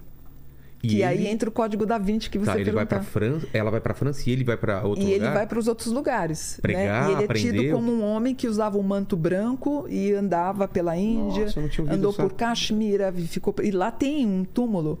O nome dele é Yusasaf, se vocês quiserem pesquisar. Onde É- isso? Na Índia? Sim, em Caxemira tem um túmulo Tá. de um homem que as pessoas acreditam que seria de Jesus, chama Yusasaf, o homem mais sábio que esteve na face da terra, onde ele propagou o conhecimento. Há teorias também que dizem que Jesus seria a encarnação de Buda. Nossa. É. Então, existem várias vertentes, cada Claro, escola claro. fala uma coisa. Você tem. Eu tenho uma biblioteca com 5 mil livros que eu li tudo que você pode imaginar. Cada texto mais interessante que o outro. Você pega, ah, isso aqui não tem nada a ver. Você lê os é- apócrifos também? Tudo, tudo, tudo, tudo. É, A ideia da, da, da... Ah, é tão complexo isso, né? Porque Olha que, olha que interessante. E tem muito de vivência da pessoa, né? O que Sim. que você viveu, o que você sentiu, as experiências que você teve. Não, né? eu, eu queria voltar um pouquinho no nascimento de Jesus. Tá. Olha que complexo. É, Dos rei ma- reis magos, sim, né? isso- isso é o mais simples. Tá. Ah, como é que chama a mãe dele? Maria, Maria, não, antes, o título dela. mãe de Deus. Virgem. É, virgem. Virgem Maria. É. Significa que ele não passou pelo canal vaginal. Exato. Não é? Então ela se. Ela, ela, ela, Não, significa isso? Ou só Ó. que não teve sexo pra ele nascer? mas como é que nasceu? Então. Como é que nasceu? Você não, Mas não- ela deixaria de ser virgem só pelo nascimento? Não, ele não foi, ele não passou pelo canal vaginal para ter, para ter. Teria ter sido uma cesárea, talvez? Não foi uma cesárea. Foi alguma coisa. Sara, que foi a, a, a, par- a parteira Sei. de, de Maria, ela diz que quando. Isso nos textos apócrifos, É ela diz mesmo? que quando ela toca, ela, ela tenta tocar no bebê, porque o bebê. Na barriga ainda. A Maria tá, tá grávida com as Tá. dores do parto, o neném não passa pelo canal vaginal e ele aparece. Isso, isso é um dogma da Igreja Católica, você não pode contestar. Tá lá.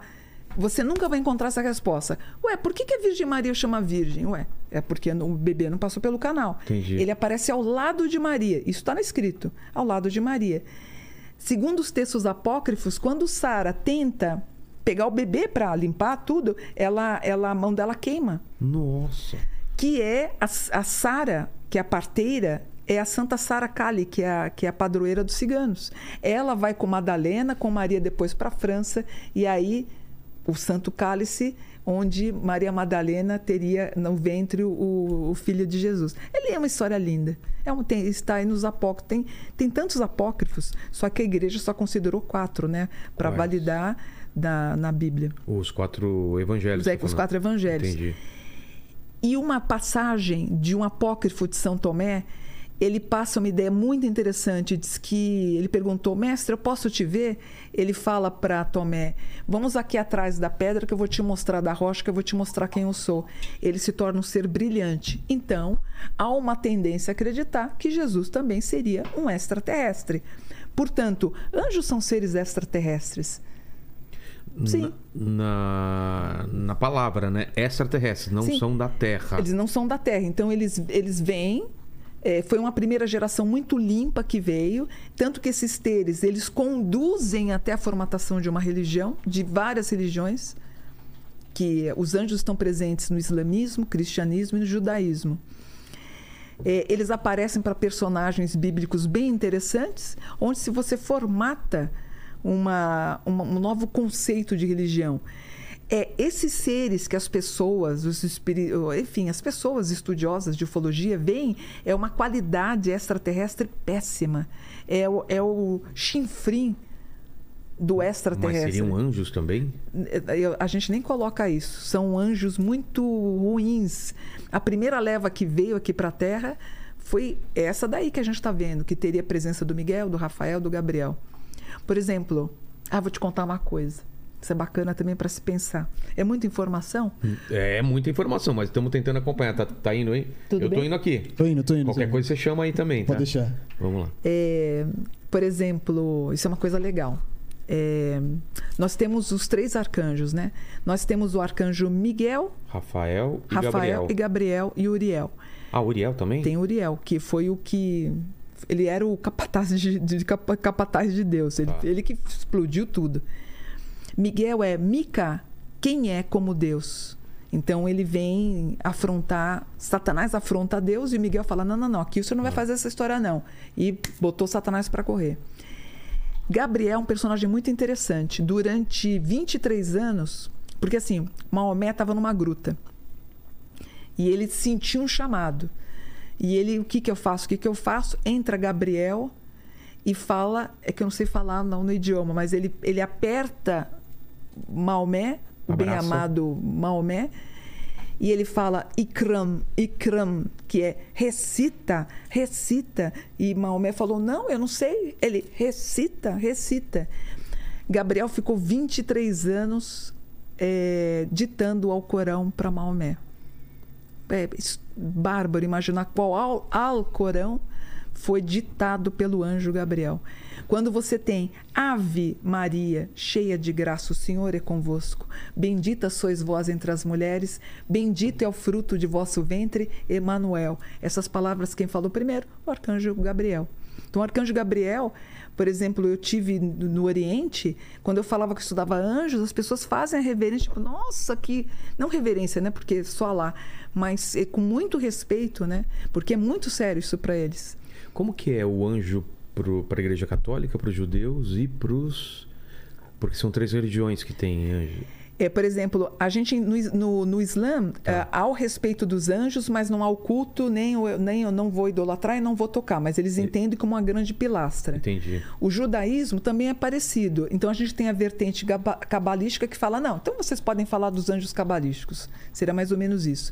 E a igreja, ela coloca Miguel, Rafael, eh, Miguel, Rafael, Gabriel e, e Uriel também como anjos com uma certa força, mas sempre abaixo de, de, de Jesus, sem e Jesus tem que aparecer mais do que os anjos, para não criar a idolatria aos anjos. Entendi. E nessas três religiões, os anjos, é, eles, têm, eles, eles são mensageiros. A palavra anjo significa mensageiro ou recadeiro de Deus. É. E também. Como que é o termo que é de mensageiro também que, que se usa? Esqueci o termo. Mas e para essas três religiões, o- os demônios são, têm visão diferente? Não, Eu, eu, acho que- eu acho que quem mais tem a questão poluída sobre os demônios, é, para mim, é a Igreja Católica, né? Muito, é muito. hum, Eles são mais ativos, assim? Não, eu acho que é, tudo é culpa do demônio, né? Tudo é culpa do demônio, Ah, tudo é culpa do malaquim era a palavra que eu tava tentando achar. não? Malak. É, malak. Malak. É, é, mas é tudo culpa do demônio. Quer dizer, a pessoa pronta, pronta, pronta, Exato, pronta. né? Aí domingo É vai lá. O demônio fala, ver. não ah, não, aquilo. aí, não. É, mas aquilo é, é- é- Olha, nem. Pra mim. Ai, não sei. Eu, eu, eu tenho. Eu tenho Aí fica fácil, né? Tudo é culpa do demônio. tudo é culpa do pessoa- demônio, é. então fica fácil. Eu eu, eu faço o que eu, eu, eu. eu vivi numa casa, por exemplo, a casa do meu, meu. Meu pai foi um homem que aprontava muito durante a semana, e domingo ia na missa, e segunda voltava a aprontar. Entendi. E minha casa ia virando aquele inferno, aquele inferno, aquele inferno. Inferno, viver num movimento inferior. Ah, é? Sim, é o inferno, né? Você vive o inferior da tua vida. Ah, mas eu perguntei, eu não sei se você respondeu. O, o interesse pelos anjos, então, vem. Ah, hum, eu com 13 anos eu já tinha um centro em casa onde eu recebia as entidades. E pros teus pais, tudo bem? Meu pai não gostava nem minha mãe, eu ficava nos fundos. Ah, tá. E minha avó, que foi cangaceira do Lampião, que eu te contei essa história, ela, olha que bacana, chama Vó Sila, ou Vó Hilda. É, eu escrevi um livro sobre ela. Ela, ela foi raptada do, do bando de Lampião com 12 anos. Ela fica lá com, com o esposo dela. Ela avisa a Maria Bonita que ela viu os policiais. A Maria Bonita não acredita. Ela se afasta um pouco do grupo. No outro dia, todo mundo é morto. Ela foge para São Paulo, conhece a minha mãe e elas vão morar juntas. Então, ela se tornou minha avó, que era médium. Quando ela me vê recebendo entidades e meu pai chamando o padre para para fazer exorcismo, ela avisa para o meu pai: essa moça é médium. Ela não está com exorcismo com demônio. E ela começa a me dar força para eu poder me aprimorar. E me levou para Umbanda, depois eu fui para o Candomblé, e no Candomblé, quando eu tento pedir ajuda, eu bolei. O meu orixá incorporou e eu acabei ficando na casa, eu raspei minha cabeça. É mesmo? Sim, passei, por- passei por, pelo por todos os preceitos do Candomblé. Tem que raspar a cabeça? Sim, raspei a cabeça e eu lembro que eu fui Qual o fazer. significado disso pro, no É o, re- é o renascer. Ah, é? E ele pega um, um- Ele pega. Seria um canivete, vai. Ele abre Sei. aqui a cabeça da gente, onde é feito toda a ritualística para você. Abrir, sai sangue mesmo assim? Muito sangue. Nossa! Pra quê? Muito sangue.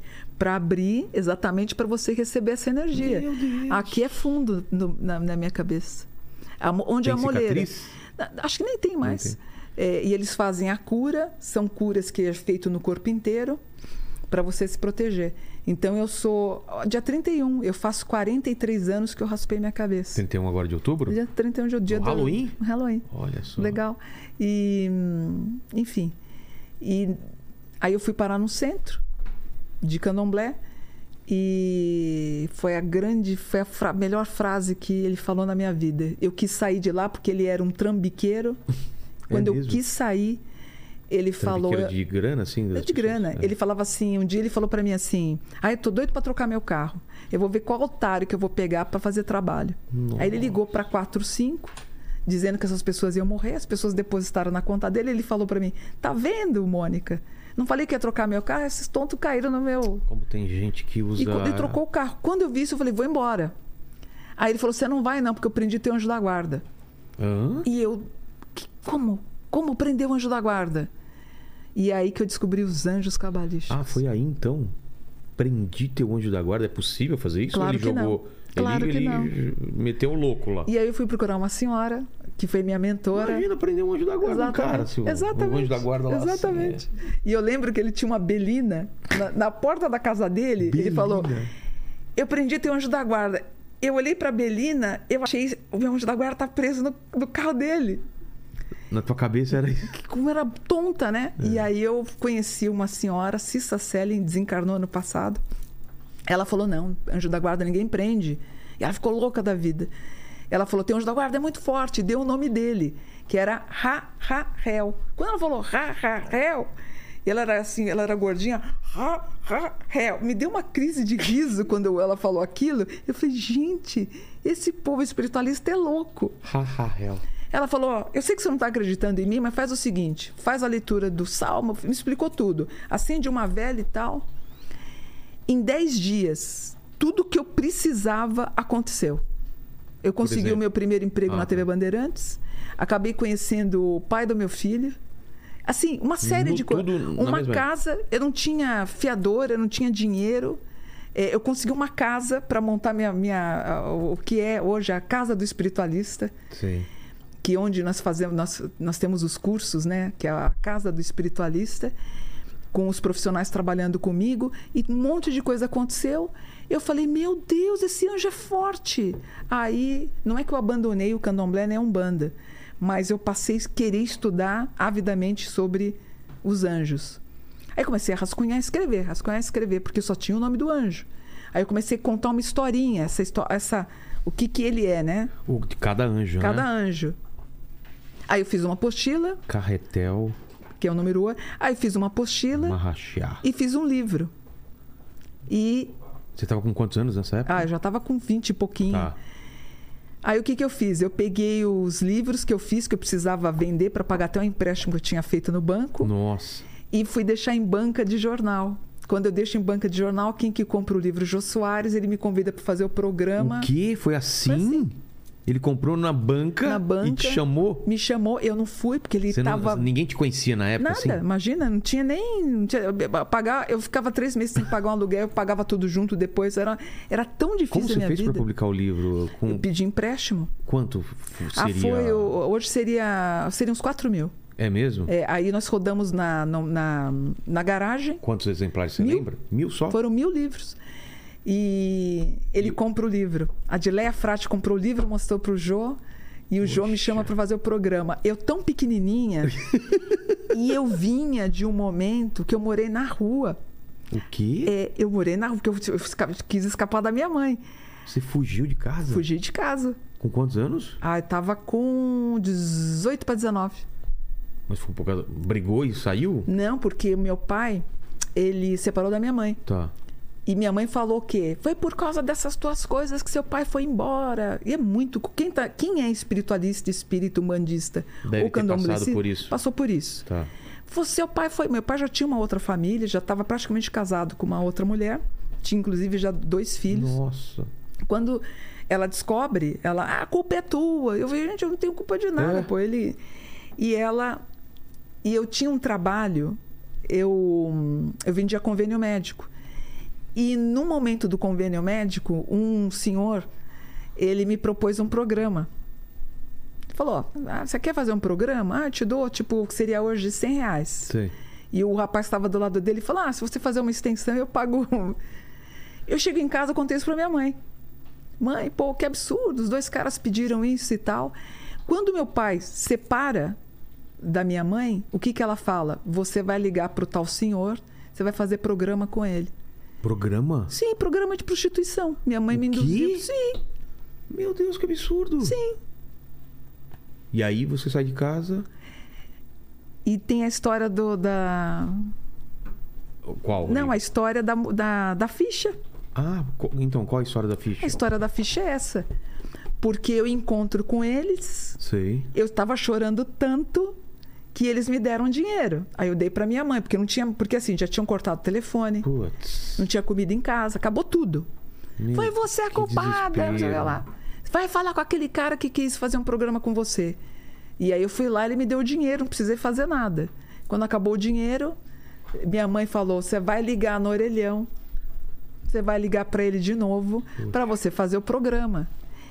E eu tava ligando, tava dando culpado, ligando, tava dando culpado, e eu chorando porque eu não queria fazer isso. E a ficha tá aí. E aconteceu um milagre, porque eu tinha uma moça atrás de mim. Ela falou: Por que, que você está chorando tanto? Eu falei: Porque minha mãe quer que me prostitua.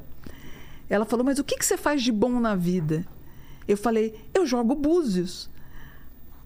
Aí era como se eu tivesse falado: Eu sou domadora de cavalos. Ela falou: Você joga búzios? Sabia que tem uma livraria chamada Neon na Praça Benedito Calixto que está precisando de uma jogadora de búzios? Nossa, qual a chance, falei: né? Não, não é tem. assim, é, conhe- E aí, o que, que aconteceu? Eu não pus a ficha de volta. Tá aqui a ficha. Nossa, Mônica, que história. Porque se eu tivesse posto a ficha, você estava provavelmente entrevistando. Você teria. Sua vida teria feito isso daqui, né? Provavelmente eu teria me prostituído. Você, estaria me- me- me- você estaria me entrevistando por conta da prostituição. Caramba. E E aí você- vai pra esse lugar. eu vou para esse lugar, ganho o equivalente a 150 reais ou 100 Sei. reais, compro comida e levo para casa. No outro dia eu volto lá e volto lá e volto lá e começo Vai a fazer esse tipo adiando. de trabalho e tal. Aí eu faço a tal magia e, eu, e vem um monte de coisa. Mas antes disso, minha mãe, embora eu trabalhando na, na Neon, você vai se prostituir, você vai se prostituir. Porque... Aí eu fui falar com a mãe menininha. Eu falei, Lá de- lá de Salvador. Eu fui a pé, fui de carona. É mesmo? Foi.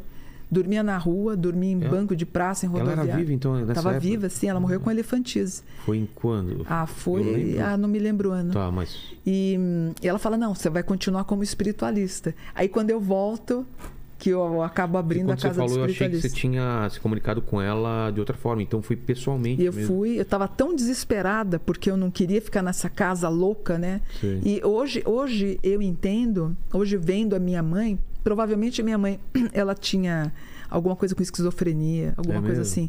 Porque não era. Minha mãe morreu é, em 2005 falando que tinha gente entrando no teto, sabe? Sei. Então acho que ela tinha alguma Com coisa. certeza. E aqueles gritos que ela dava, né? Então ela parava no meio da rua, as pessoas chamavam polícia. E assim, ela queria que eu fosse pra prostituição, louco, né? Que louco. E. Enfim. E aí você falou que o cara falou que prendeu o seu anjo, aí você começou a estudar sobre Aí eu anjos. comecei a estudar. E eu falo, eu sempre falo, eu tenho medo de pedir as coisas pro meu anjo, porque tudo que eu pedi aconteceu. Do livro, você pediu alguma coisa sobre o livro? Não. Vou escrever um livro? Não, eu escrevia aconteceu? e comecei a Ah, dar. obrigado. Eu comecei a dar aula. Eu Começou a comecei dar aula do quê? Eu comecei a dar aula sobre anjos, porque Ah, as coisas anjos. começaram a acontecer, eu feliz, e foi quando deu a história do Jô Soares. Então, aquela jovem que estava dormindo em banco de praça pública, em rodoviária, eu fui empregada doméstica em Salvador, fui babá em Salvador, pegando carona com um caminhoneiro, e eu volto anos depois, eu tô na frente de Jô Soares, tanto que na foto eu tô assim no Jô. Vê se você acha a foto pra gente. Quer um Ah, refrigerante? Não. É, Obrigada. Você acha, Paquito, a foto dessa, dela com o Jô? Que ano que é? Ele Ah, acha lá, né? 90 e... Eu acho que foi 95. Tá. Eu tô assim, porque eu falei, esse cara vai me, vai me descascar aqui, né? Você achou que poderia ser um lado Eu- mais de eu, piada Eu vou tal. te falar uma coisa. Se ele me descascasse, eu acho, eu acho que eu cometeria alguma coisa contra mim. Eu tava tão destruída. Sério? Sabe quando você vem de só pancada, pancada, pancada, pancada? A minha mãe, ela. Tava esperando o pior, né? Imagina, minha mãe pegava pelo braço, é só. É só no tapa. Espancar? Sim, minha minha mãe foi muito difícil. Ela pegava a cabeça da gente e batia na parede. Muito difícil, muito difícil. Muito difícil. E a história da prostituição acaba mexendo com a gente, né? Claro. E você ter sua própria mãe te vendendo, né? Enfim. ah, conta- pessoas- mas, mas conta como foi esse dia no Jô. Me fala. Ai, no jogo foi lindo, porque eu morri. Ah, aqui. Aqui. É você? Ó, olha como eu tô intimidada. É, você tá aqui assim, né? Pra, é uma, uma postura defensiva, né? Eu, Se ele. E assim, eu lembro que foi uma semana que Você lembra eu. se era no SBT o, o Globo? Era no SBT. No SBT ainda. E eu lembro que eu fui, eu falei. Eu, eu, eu, eu tinha um plano comigo. Se ele me destruir, eu me mato. O quê? Eu, eu pensei, porque eu, eu tava. Eu tava muito. Só pancada, pancada, Sei, sei. pancada, pancada. E aí. Mas foi bem, bem recebida lá já no camarim Deus, e tal. Você foi já tava. a coisa mais linda. É ele é mesmo? apaixonado. Ele tinha dado o livro pra Flávia ler. Sei. E a Flávia adorou. E ele, a gente Mas ele sabia alguma coisa? Ele entendia Não, ele sabia tudo. É mesmo? Ele, fala, ele, ele praticamente devorou o livro. Ele sabia de quase de cor o livro. E eu assim, cara, o Jô Soares... Mas foi numa época que o Jô Soares estava explodindo de Claro, audiência. todo mundo assistia. E no Jô Soares mudava a sua É. vida, né? E quando eu chego no outro dia para trabalhar... Trim! Alô, eu quero 5 mil livros de anos cabalísticos. Ah, vai pastar. Bum. eu achando que era gozação. Porque aonde eu morava, não tinha nem televisão que pegava. Você desligou na cara da pessoa. Desliguei. E plim! Alô? Aí eu, ah, vai! Bum! Eu só Você tinha. não tinha dimensão ainda do Eu só que... tinha 60 livros. Mas você não tinha dimensão do. Imagina. Como assim 60 livros? Eu tinha 60 livros. Dos mil livros, quando eu fui fazer o jogo, ah, só tinha 60 livros. E virou uma loucura. E aí, enfim, a gente acabou contratando uma. Sabe aquelas gráficas de cinco andares, né? Que rodava livro de madrugada. Foi. Pra dar conta. Para dar conta E e, distribuir isso, como você Ah, não, fez? a gente teve, tinha uma estrutura e contratamos pessoas, contratamos distribuidoras. Ficavam os carros, meu, o pai do meu filho lembra bem disso, ele tem orgulho de falar disso. É. Ficavam as peruas esperando chegar os livros do caminhão para pegar para vender. Então, uma fase Mas muito Brasil bonita. inteiro? Bra- Brasil, exterior. Nossa. Então, aí ele entrou na lista dos best-sellers, ficou em primeiro lugar. Mas logo depois do jogo, isso demora um tempo ainda pra. Assim, Coisa de meses? não, aí eu fiquei, para ter essa dimensão, a gente começou a vender 10 mil livros por dia. Meu, é 10 mil livros por dia. coisa. Sim, em 1995 e 96, eu estava na lista da Veja dos 20 maiores influenciado- influenciadores do Brasil naquela época. Eu estava entre a Angélica e o Faustão. Você vê? E Tudo que eu. escritora, né? E, e- e, tipo, meu, eu não tenho nem muito estudo. Quer dizer, eu Mas, fui- então, eu mas fiz- como foi pra você isso? Tipo, como que. Ah, o lance de cair a ficha. Caiu a ficha? Você falou, o que, que tá acontecendo É, comigo? foi, foi, foi louco. Porque assim, eu dava uma, duas, três entrevistas por dia. É, eu, eu ganhei tanto dinheiro naquela época que eu não sabia nem onde enfiava o dinheiro. Eu enfiava dentro do fogão. Você não, você não tinha dinheiro pra, pra comer e de repente. Enfiava dentro do fogão. Sério? Eu não sabia se eu punha. Verdade. Fiz uma, fiz uma lasanha aqui. Não! Verdade. Queimou 100 mil reais. O Uma quê? vez uma mulher falou: Eu vou esquentar as coxinhas. Eu não. Dinheiro saindo do fogão, assim. Eu não sabia onde enfiar. Sabe quando você não tem nada?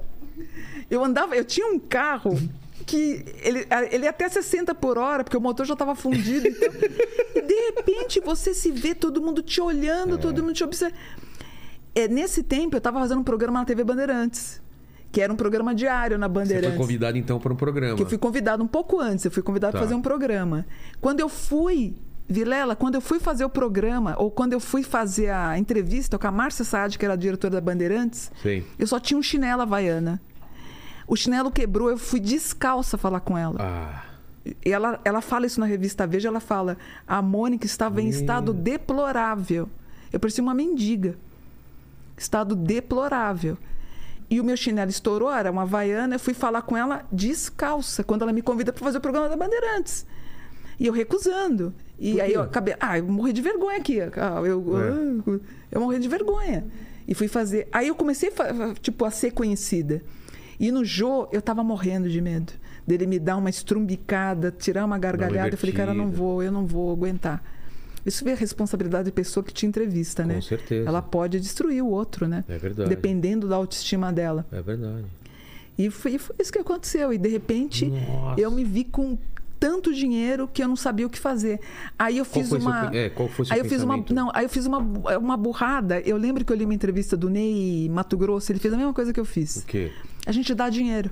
Como assim dá Dá, dinheiro? a gente dá. Quem vai lá, pediu, levou. Eu dava dinheiro.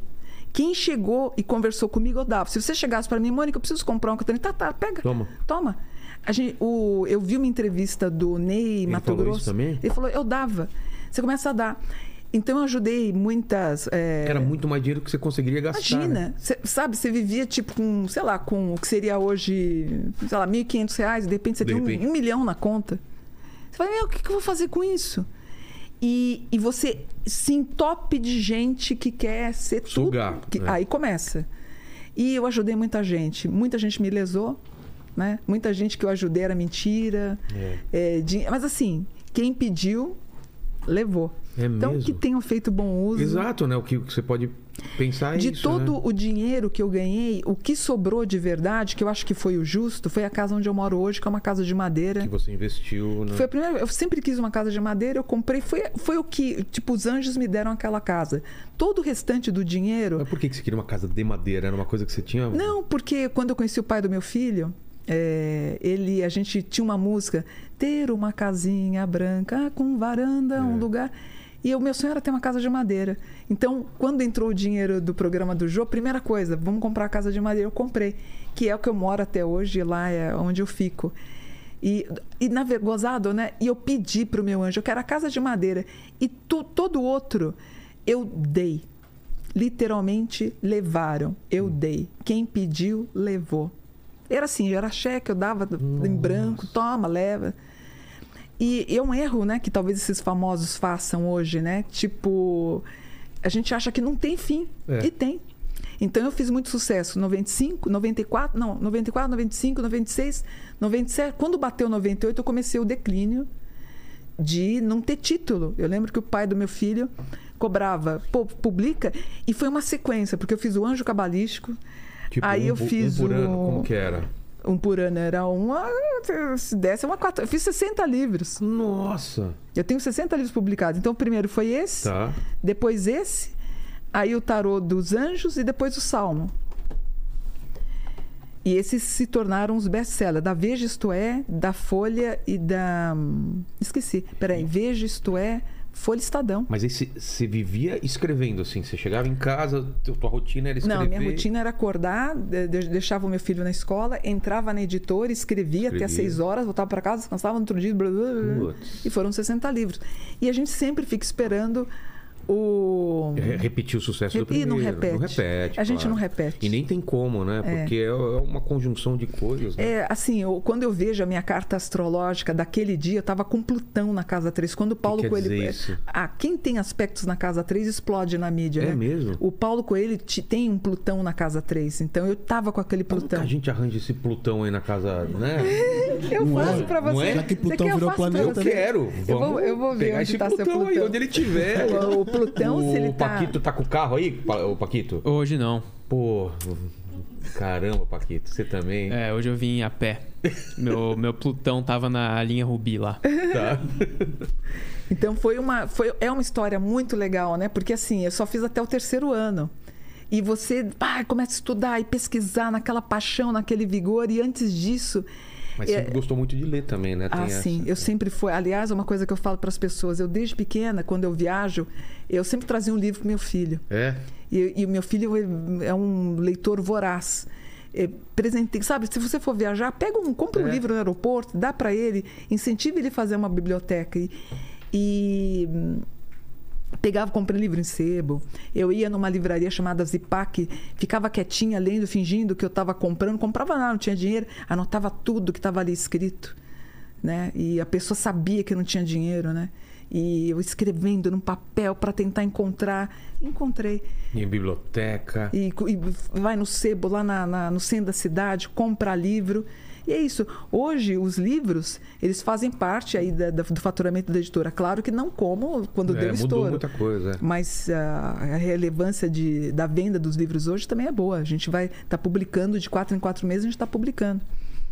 E a diferença entre escrever inspirada por alguma coisa ou aquilo que a gente estava falando antes de começar o papo, que é a psicografia. Qual é essa diferença? Numa você lê, você estuda e te- pode ter alguma inspiração maior ou menor, e a outra você é tomada por, por alguma, alguma entidade e ela escreve. Qual que é? Ah, por exemplo, para mim, o anjo cabalístico foi Qual? totalmente inspirado. Inspirado. Totalmente. Alg- Tinha que escrever. Não, eu, eu segurando o meu filho, es- es- escrevendo. E ele aqui. E ele aqui, blá, blá, Escrevendo na parecia, mão? parecia uma Você psicografia. começou a escrever Sim, na mão? escre- Eu tenho os originais até Tem? hoje, sim. Poxa, eu queria ver isso É, aí. ele no, na... Mas tipo caderno, no caderninho? Não, no papel mesmo, Papel no sofá. mesmo? né? E escrevendo. Esse aqui foi inspirado. Os outros foram baseados nos estudos, né? Tá. E esse daqui é a história que a minha mentora me explicou. Ela Que falou que é assim: faça dois círculos, e coloca uma vela no centro desse círculo, peça para o teu anjo, faça a leitura do salmo, que ele vai te ajudar. Foi aí que eu eu consegui tudo que eu, que eu consegui. Por isso que eu falo, eu tenho medo de pedir as coisas para o meu anjo, porque tudo que eu pedi, eles me Eu deram. tenho medo também, porque as coisas que eu, que eu peço pra Deus acontece, viu? Pois é. por isso Fica que eu esperto aí, viu, Paquito? Às vezes eu é, é- é muito é muito que nem às vezes eu vejo meninas pedindo, né, coisas de, ah, eu quero aquele rapaz e tal. Às vezes nem é então. o cara. Quando eu lembro do meu primeiro namorado, ainda bem que não deu certo, não foi ele que eu pedi, imagina, o cara tão louco. Eu também já Não é? teve umas coisas aí, né, Lene? Ei, Lene, fala aí. Eita, nós. Eita. Foi anjo que colocou só acho que- isso? Né? Não é? Você fala, meu Deus, como é que eu fui gostar daquela Tem que tomar tranqueira? cuidado mesmo, porque às vezes a gente pede coisa que não é pra ser, né? E É aí, verdade.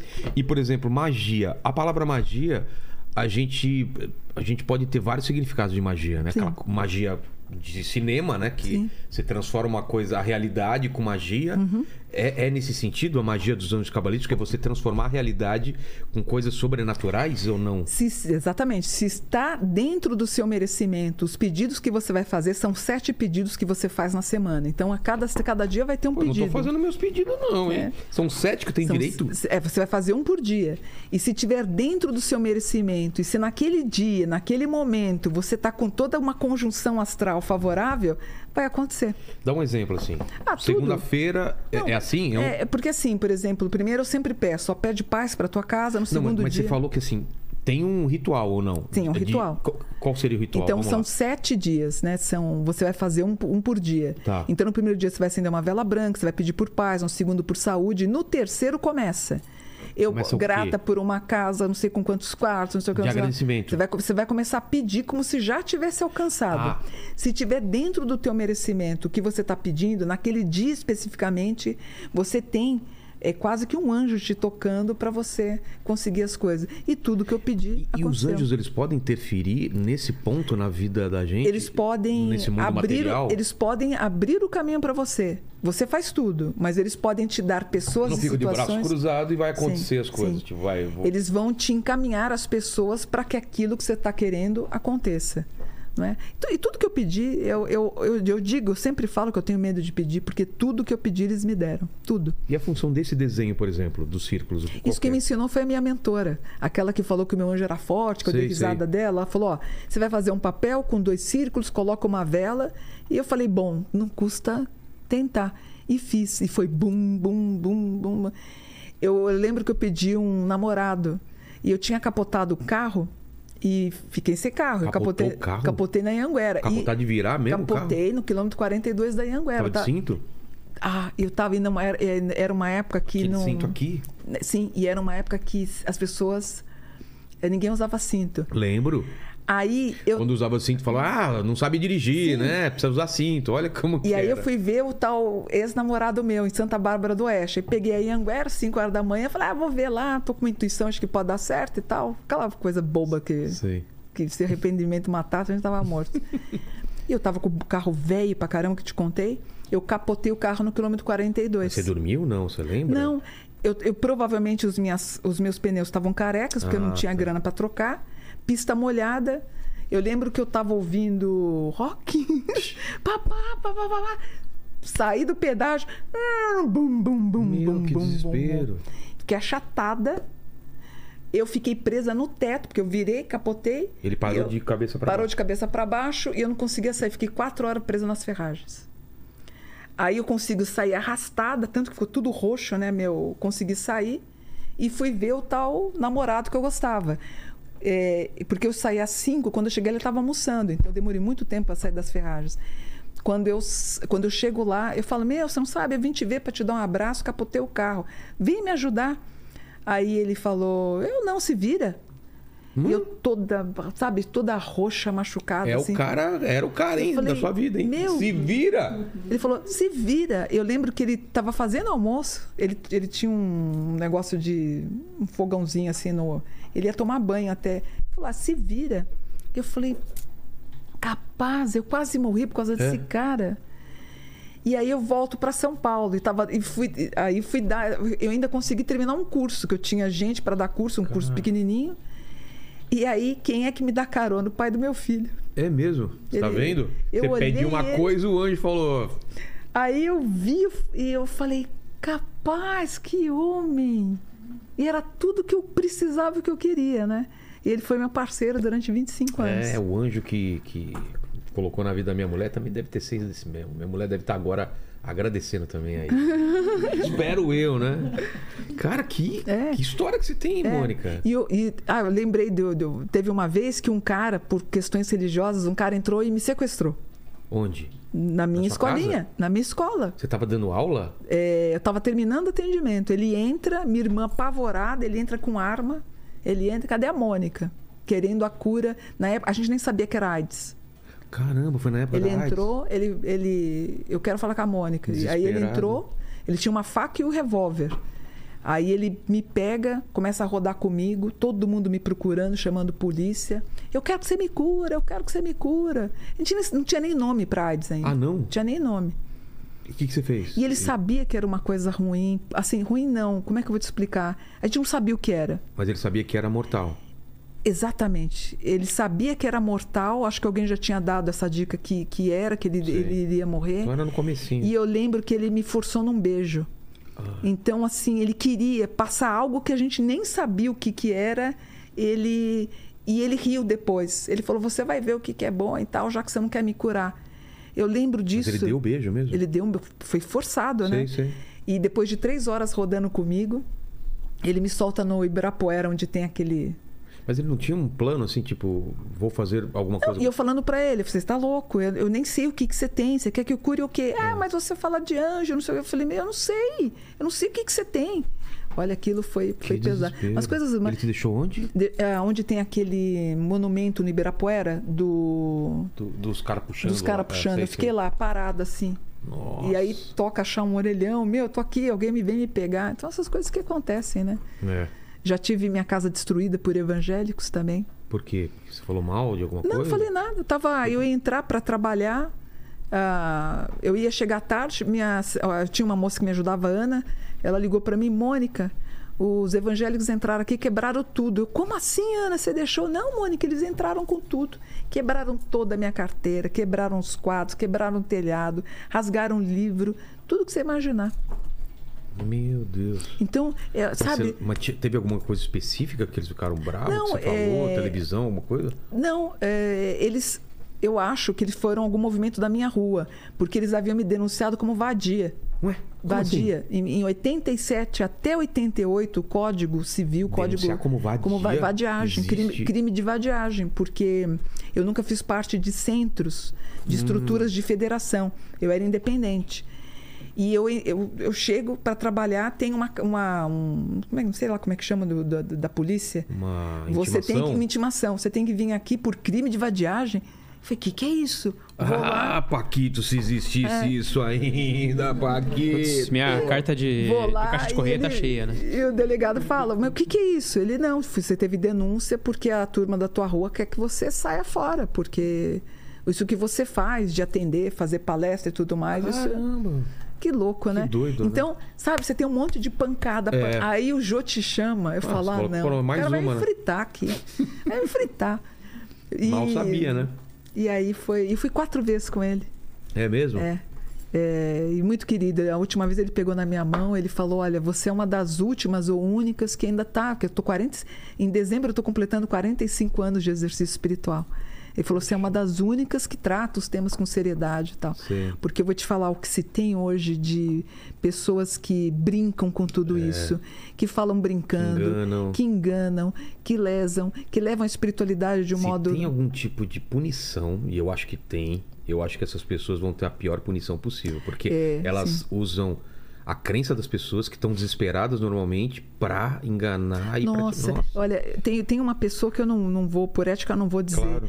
Mas assim, um atendimento com ela não sai por menos de 5 mil. Ela te vende spray para para sair o- os obsessores, é, sutiã da pombagira, calcinha da pombagira. Tudo que você imaginar. Tem gente que vi- é, é, vende lasca da, da, da cruz de Cristo Sim, até sim. hoje. Então isso é muito. Eu fico. E, e essas pessoas, que algumas estão populares, elas passam uma ideia que nós também somos assim.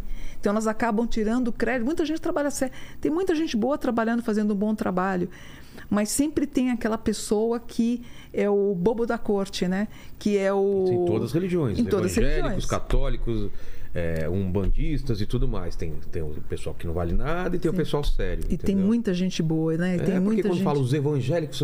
Mas peraí, mas quais evangélicos? É verdade, entendeu? Porque é tem verdade. bons e tem ruins, né? É claro verdade. que tem. Eu lembro que eu fui numa palestra, que eu fui dar uma palestra em Araraquara, ou não sobe um monte de evangélico com bastão na mão para bater em mim. Nossa. É, e foi quando eu estava terminando com um salmo. E ela ficou constrangida. Ela sobe no palco com um pedaço de pau, ela com um grupo. Era assim. Eu fui proibida, eu fui excomungada pela igreja. Eu fui Católica? Sim, a igreja católica me, me, me excomungou por quê? Por causa dos anjos cabalísticos. Excomungar significa que você Só não, você não vai pode fazer- fazer parte da. Você não pode comungar, você não pode Sim, fazer. Tá, tá bom, nossa, eu tô vida. sofrendo muito por isso. Vou fazer o quê? E eu lembro. Vocês, né? Eu não entendo isso direito, né? É. Se vem Jesus, a volta, se Jesus volta, eu acho que ele ia ver tudo isso. e falar, Mas como- vocês como- não entenderam nada errado. Mas como tudo tá, errado, né? tá, tá formado por dogma, você tem que seguir É. aquele dogma, né? E, nossa, eu fui em Londrina, né? O bispo me proibiu de entrar na cidade por não podia fazer e eu, eu esperava né os católicos entrando para me dar um pau lá só, só apanho pô todo mundo só quer me bater Não, mas apanhar mesmo nunca apanhou. apanhei já tomei um soco na cara quebraram meu nariz Onde isso? ah né? isso tem isso foi eu Mas devia por ter motivos religiosos por também? motivos religiosos. E uma vez eu estava com. Eu estava em Salvador, comprando um sapato, entra um rapaz voando na minha direção para me bater. E os seguranças. Cara, eu não consigo entender isso. É, É de uma estupidez tão É. grande. Covardia, né? Ainda mais É. um homem, covardia. é. Então é complicado. Você sabe que em eventos que eu faço, eu, eu tenho um segurança Sério? comigo. Sim, eu não saio sem segurança. Eu tenho um, dois, três. de- No último evento eu estava com três seguranças. Eu não sei a reação Eu das pessoas. Se você pregasse violência, né? Se você pregasse vingança, ou Sim. um tipo de exterminar outras religiões, eu até entenderia. Sim. Mas é o contrário disso, né? Então é, sabe, você está agredindo uma mulher, né? Você está agredindo. Então, por isso que eu falo, eu tenho medo do meu gênio contrário que rege o escândalo. Então eu vou É. apanhar, eu vou apanhar Você vai- porque é senão mesmo? eu vou na pessoa, né? Eu tenho uma Mônica aqui dentro de mim, aquela Sei. jovem de 17, 18 anos que a mãe induziu aquilo, foi pra rua para não fazer e dormiu em calçada.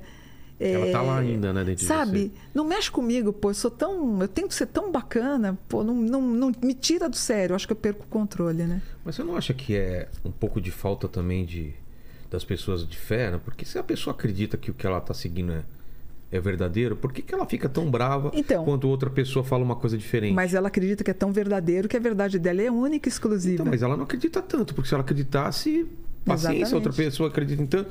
Mas aquilo que, a- que você tá falando que outra pessoa se, a- se ofende ela, é porque na verdade ela não tem tanta certeza assim. Sim. Se ela tivesse, ela tava de boa. É delicado, Fala assim, né? ah, você tá errada. É. Ah, pode deixar. É Tranquilo. delicado.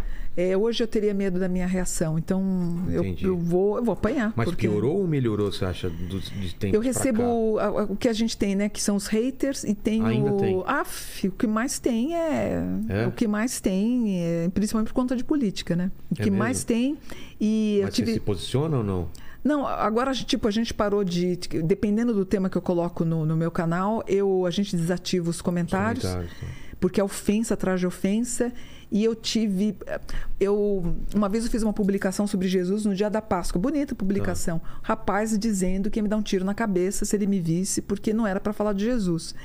Tudo é motivo para ter um desacordo, então você não sabe se fala bem, É, se eu fala mal. também. Eu sou cristão e faço piada sobre Jesus, sobre Uhum. Deus, mas nada assim absurdo. Ah, você não pode falar de Jesus, não pode. Então, você não acredita nisso, você não fala, mas deixa eu falar, poxa. Sim. Tem todo o respeito. E o. a Putz, você falou uma coisa, eu, eu, Hum. eu falei, vou falar sobre isso. Você falou sobre. Caramba. Lene, como que tá o chat? Deixa eu ver se eu lembro a pergunta. Ih, vai ter um monte de Ó, hater aí o- acabando Tem hater comigo. ou não? Tem, tem uns, tem Mas uma hater galera. fala o quê, por exemplo? Tem uma galera, tipo, a galera mais religiosa aqui, né? Sei. Tá dizendo que, tipo, é heresia o que ela tá falando.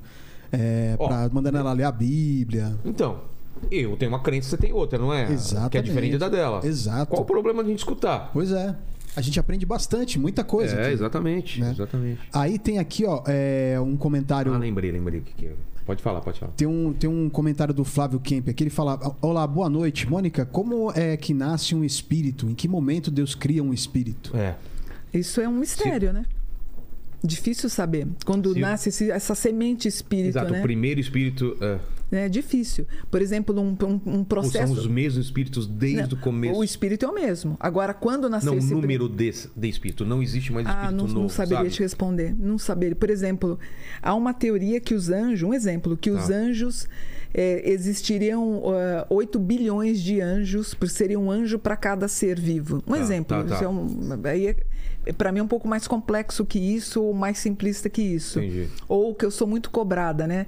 É, por que, que o anjo ajuda um e não ajuda outro? E aí a gente fala que não pode intervir no livre, no livre arbítrio. Muito, muitos me cobram, ah, você fala tanto dos anjos, por que, que os anjos não ajudam a África? Eu falo, porque lá tem muita corrupção também, pô. Ou a gente sabe do, do- da roubalheira que teve, da própria coroa. Como é que você pode sobreviver numa estrutura, num continente africano, onde você foi lesado durante séculos, roubado durante séculos? Como é que você pode sobreviver sem nada, gente? Aí a pessoa, é, por que, que seus anjos não ajudam? Aí são os meus anjos. Parece quando a mãe quer brigar, fala assim: o filho é teu também, É. né? É complicado. Por exemplo, um anjo não tem condição de colocar uma cesta básica no- no- no- na boca e ir lá para ajudar. Dar uma comida pra alguém. Ela. O que o anjo pode fazer é tentar interferir ou influenciar nos o, o político. governantes. é. Os governantes. Quando eu entrei para a espiritualidade, falaram para mim, reze para os governantes. Eu achei, eu não vou rezar. Mas tem. Tem então você. Pô, você tem aí um presidente assinando, né? Fazendo. O poder da caneta ele o pode poder mudar. da caneta ele pode fazer tudo. Mas é muito mais complexo, porque não, assim não é tão simplista, né? Entendi. Seria isso. Mas o que, que, que, que, que tem mais? mais? na. Vamos ver. É. Bom, aqui chegou mais uma. uma é, é, tem bastante pergunta, assim, na verdade. O, ó, o, o, o Dat, Dailer, ele pergunta aqui se gêmeos tem muita. É, en- encarna, se gêmeos tem muitas encarnações. Gêmeos o signo ou pessoas que são gêmeas? Ah, que interessante. Pode fazer um adendo? Pode. O nome anjo também significa gênios, por isso que eu achei Gênios. curioso. Gênio, sim. Aquela brincadeirinha, aquela historinha do gênio da lâmpada Sei, sei. tem muito a ver com o anjo da guarda. Quando você faz os três pedidos, pra você ver quanto tempo isso é antigo. É. Né? Na verdade, aquele gênio, aquela ideia do gênio, anjos são também chamados de gênios. Então você esfrega a lâmpada. Por isso que eu falo, eu tenho que esfregar a minha lâmpada, não a tua. Entendi. Eu preciso descobrir em mim o que, que eu tenho de bom para ter os meus três pedidos realizados. Cada um tem o seu tesouro e a gente aproveita muito mal. Mas, Mas, ela so- tá falando do signo, você acha? não, do gêmeos? signo sim. Mas eu tenho que ver através do ascendente, Ah, tá. não através do signo. Entendi. Mas é uma suposição também, porque a gente não pode Mas o afirmar. que eu né? lembrei, a pergunta que eu ia, fazer para Hum. você é que você está falando sobre política, principalmente quando Uhum. se posiciona tal, mas eu não estou pedindo para se posicionar. Eu queria saber se é possível fazer mapa astral das eleições, por exemplo. Sim. Uhum. Porque eu só escuto mapa astral de pessoas, né? Como que se faz um mapa astral de pessoas e de evento? Por exemplo, eu fiz, eh, eu fiz a análise do Bolsonaro em abril. Ele estava muito bem pontuado. É um, é um biorritmo que tem, né? Ele estava com. muda dia a dia? Muda. Ele estava com 2.800. Na última, ele estava com acho que 1.700. Muda? Nossa, existe um- uma, uma pesquisa Sim, tem um biorritmo. Não, tem, um- IPEC e tem, tem a... você tem sites É? que fornecem um biorritmo. Então você Nossa. tem. O Lula estava com. Em abril, ele estava com. Poxa vida, 800 e pouco. Ah. Ele, ele pulou para 800. mi- Não, para. Esse número é o quê? É um biorritmo de como é que você vai estar no dia. Espiritualmente? Não, É, é, uma, é um gráfico racional, Tá. não tem nada a ver com espiritualidade, Ah, não? onde, de acordo com os planetas do dia, Ah, da tá. hora, você vai ter, ó, por exemplo, é, no dia 2 de outubro, no dia da eleição, às 8 horas da manhã, baseada em Brasília, você tem o signo de escorpião, com ascendente em escorpião, ele estava ascendendo na casa 11. O Lula, o Alckmin, são escorpiões, então eles estavam ascendendo. Enquanto o Bolsonaro, em abril, estava com uma pontuação muito forte, o Bolsonaro ainda estava na casa 5, 6. Casa 6 é a casa da saúde. Em 2017, quando eu fiz a previsão para 2018, sem saber qual candidato seria, Eu falei que estranho, em 2018 vai entrar no poder alguém que tem alguma coisa com medicina, hospital. Vai acontecer alguma coisa, gente, com medicina, com hospital. E o Bolsonaro levou a facada, onde as pessoas, acreditando que ele era o Messias, ressuscito, o homem que veio da quinta dimensão, o homem que era a reencarnação do Emanuel, que ele voltaria para restabelecer a ordem aqui no Brasil. Agora, ele volta na casa 6, só que a casa 6 em mau aspecto. O que é a saúde em mau aspecto? Covid, onde aparece ele dando risada das pessoas que estavam faltando ar. Isso, a questão do Covid, por exemplo, resultou no mau aspecto para ele. Ele cai um pouco da pontuação. E as outras coisas que apareceram na mídia, né, que você viu, né, que ele... é, Mas isso aparece no mapa astral também? Aparece no mapa. Por exemplo, quando apareceu ele na maçonaria. Sei. Que a maçonaria, na verdade, é a casa do livre saber, né? E que os. Não tem nada de demônio, né? Imagina, imagina. Maçonaria é um lugar onde você tem a reunião de vários credos, Não, de vários. aqui Imagina. gente falando sobre maçonaria. Imagina. Agora, a maçonaria, por ser uma casa de livre saber, é óbvio que ela vai confrontar com religiões quadradas, né? Por isso que você tem uma, uma igreja, por exemplo, ela é feita no quadrado. Ela é quadrada. Ela não vai mudar. Um lugar que tem uma forma redonda, ela é mais democrática, como a távola redonda, ou como os cultos ou festas das tribos indígenas. A igreja ela é quadrada, ela é feita num terreno quadrado, enfim. Então você tem na casa 6, você tem a questão. Por exemplo, você lembra há três dias atrás, quatro dias atrás, o Bolsonaro quase cai do palanque? Eu não lembro disso, não. É. Teve isso? Teve, teve. Não, não- Ele quase caiu, inclusive ele até pega uma mulher assim de, de, de jeito, assim, de mau jeito. Ele quase. Se ele tivesse caído, a gente teria a ideia de novo do cordeiro sacrificado para salvar o Brasil. Se ele tivesse caído, machucar. Ah, você está querendo que. eu-" Não, estou querendo. Estou tentando mostrar astrologicamente. Mas o que pesou Hoje foi a teve história do. tiroteio aí do, do É. Tarcísio, vocês viram? Uhum. Paraisópolis. E a gente tem um aspecto ruim das brincadeiras do Covid, e- e- enfim. As pessoas perguntam: quem é que vai ganhar a eleição? É, o que a gente fala na espiritualidade é nós brasileiros vamos ter o que merecemos, seja Lula, seja o Bolsonaro. Nossa, que medo que você falou isso. E esse vai ter o que a merecimento. gente merece. Sim, nós vamos ter o que a gente merece, É. porque você concorda comigo? A gente escolhe muito mal há muito tempo Pô, há muito tempo. Aqui é uma brincadeira, né?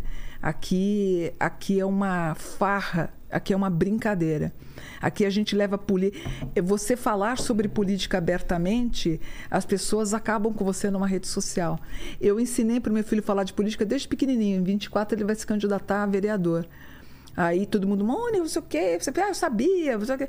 Por que, que é tão ruim uma pessoa tentar entrar para a política para tentar passar? Poxa, meu filho fez da imagem, né, economia, fez administração, fez, fez pós na USP, pô, estuda pra caramba o dia inteiro. Por que, que ele não pode ser uma pessoa preparada em 2020? Eu vou dar todo o meu apoio para ele. E o que, que ele vai defender? O, o Estado laico. É isso que ele falou, mãe. Eu vi você apanhar tanto por causa de religião. Uma das coisas que eu vou bater na tecla é o Estado laico. Para todo mundo ter religião, para a gente ter liberdade de culto. Eu vou apoiar ele totalmente. Poxa, isso que é bacana. Agora, você não pode falar porque os haters vêm para acabar com a gente. É. O Bolsonaro com o Lula, de novo, no dia 30, 30 e... Não, dia 30 de né? outubro. Dia 30, é. quem é que está acendendo? Escorpião de novo com escorpião. O, o, o Alckmin, o Lula, casa um. Ele está acendendo. As- A pessoa fala, ah, você não deixou claro. Ele está acendendo. Bolsonaro e. Ah, o que eu falei de 2017, antes que eu volte nisso. Que eu falei sobre a história da medicina. Sei, que, sei, da né, facada. que ele tomou uma facada. É. E eu cito o Alckmin. Em 17 eu falei, nossa, que estranho. Eu acho que o Alckmin pode ser presidente e tal. Isso em 2017. Ixi. É, se isso acontecer, eu preciso até resgatar esse Tá. vídeo. Em 30 de outubro, agora de 22 às 8 horas da manhã, situado em Brasília, escorpião com escorpião está acendendo e você tem o Bolsonaro na casa, na casa 65. A casa 6 está ele, que é a casa da saúde. A mesma facada que o beneficiou, o Covid atrapalhou. Na casa 5, a gente tem o, o, o vice dele, se não me engano é o Braga, né? Não é? Braga Neto, na casa 5, que não. é, Foi, eu acho que foi uma má escolha. O Braga, inclusive, tira os pontos do Bolsonaro astrologicamente. Então, em síntese, o que, que você acha que vai dar? Outra, nós vamos ter o que nós merecemos. A palavra merecimento ela é co-irmã de uma palavra chamada merenda. Você tá ganhando o dia para quê? Para você colocar comida na tua mesa, concorda? Merenda com Alckmin não combina muito, né? Verdade. Essa merenda tem a ver com o seu ganho de, de comida. Você está comendo aqui agora. É, ganha quem colocar comida na mesa dos brasileiros ou quem falar para mais de 50% da população nacional, que é comandada por mulheres e mães solteiras, aquelas que querem colocar comida na mesa do filho. Quem bater nessa tecla? Elas que vão decidir. a- Elas que vão decidir. Quem vai decidir? O político que colocar comida na mesa. Quem é que você acha que coloca? Fica aí pro pessoal. Fica, foi o que eu falei. Eu falei, fica a dica. Quem que você acha que vai colocar? A, quem fez um discurso para colocar comida na mesa? Tem umas pessoas, ah, o Bolsonaro, ele quer melhorar o agronegócio. E o Lula, ele, ele percebe quem é, que vai, quem é que vai realmente colocar comida na mesa? Entendi. não é? Eu, particularmente, eu estou em desacordo total com Bolsonaro. Sempre estive, as pessoas sabem disso. Para mim é inadmissível pessoas fazendo sinal de arminha dentro de igrejas. Lembrando que Jesus foi o homem mais pacífico que teve. E o que comprometeu também o meu, a, o meu, a minha relação com ele, os as próprios os espiritualistas, ou seja lá quem propagou isso, dizendo que ele era encarnação de Jesus. Isso eu vi muito, né? Isso Que ele era, viu? Sim, nossa, Ah, em para, 2018. Sim, não. sim, verdade. Se você pegar os meus posts de 2000, falaram que ele veio da quinta dimensão, que ele era um anjo, que ele era o Messias ressuscito, que ele era o próprio Emanuel. Emanuel seria Jesus, o Emanuel do Chico Xavier, tudo que eu Pode ouvi. misturar essas coisas. E que ele vinha num cavalo branco para libertar a- o, o Brasil. É, eu, particularmente, me preocupa muito, porque dentro da, dentro da astrologia, a casa 3 está em Ares do Brasil, que é arma. Mas o que é casa 3? Casa 3 é a casa do jovem, é a casa dos movimentos quase. Não infantis, sabe? Impulsivos. Sei, sei. Nós temos uma grande possibilidade de nos tornarmos o que acontece nos Estados Unidos, daquela invasão. Já estamos. Aquela do, do Da Capitólio? invasão, não, da invasão do Capitólio, da invasão de escolas, o cara entra Ah, mata- sim, sim, ah, A gente está quase. E fico indignada quando há um incentivo para as pessoas terem arma em casa. Eu entendo que as pessoas precisam se defender, eu entendo, mas que se compra mais munição. O paulista comprou mais munição do que o próprio governo brasileiro, total. É, me dá medo, sabe? E eu fico imaginando, o Brasil praticamente é o país que mais se mata a mulher. Mas se mata a mulher. Todo, eu acordo, às quatro horas da manhã eu assisto hora um, todo dia. Feminicídio, feminicídio, feminicídio. Coitadinha dela, porque ela vai tomar tiro. Ah, Mônica, a gente tem que pensar em defesa. O brasileiro não está preparado. Ele é muita tem, paixão. Tem coisas muito mais essenciais pra gente pensar antes de pensar Mas em é muito armar, delicado. em se armar, né? Muito delicado. Então, Eu fica aí. Que teria que ter uma sociedade muito organizada, leis muito, muito que funcionassem e tal para se falar isso. Entendeu? Eu sou a favor da liberdade individual, mas eu vejo também esse lado. Putz, a gente tem tanto problema. Os caras matam por qualquer coisa, torcida se matando aí. Imagina todo mundo armado. Somos muito passionados da paixão. é. Então, isso me preocupa um pouco a- o modo como foi tudo conduzido. Mas os, os- os seguidores do Bolsonaro amam ele, os do Lula também. Eu acho que toda a extrema é delicada, né? É. A extrema direita. E endeusar uma pessoa, Ah, né? sim. Tanto o Lula quanto o Bolsonaro, eu Exatamente. O pessoal se mata nas redes sociais por causa de um Exatamente. político. Que o que o político é um funcionário seu. Você elege para ele trabalhar para você, só isso. Ele não é teu Exatamente. dono, ele não é um cara que é infalível, né? Ele vai errar e cabe a gente criticar. Só que parece que não pode criticar nenhum dos É dois. verdade. Criticou, ah, você é isso, você é aquilo. Para mim, o para mim um governo que me beneficiou foi o do Itamar Franco, quando ele entra com o Fernando Henrique Cardoso, Sim. quebra e joga o real, É, porque o, o Fernando viver Henrique de, com o ministro da Economia eu também acho.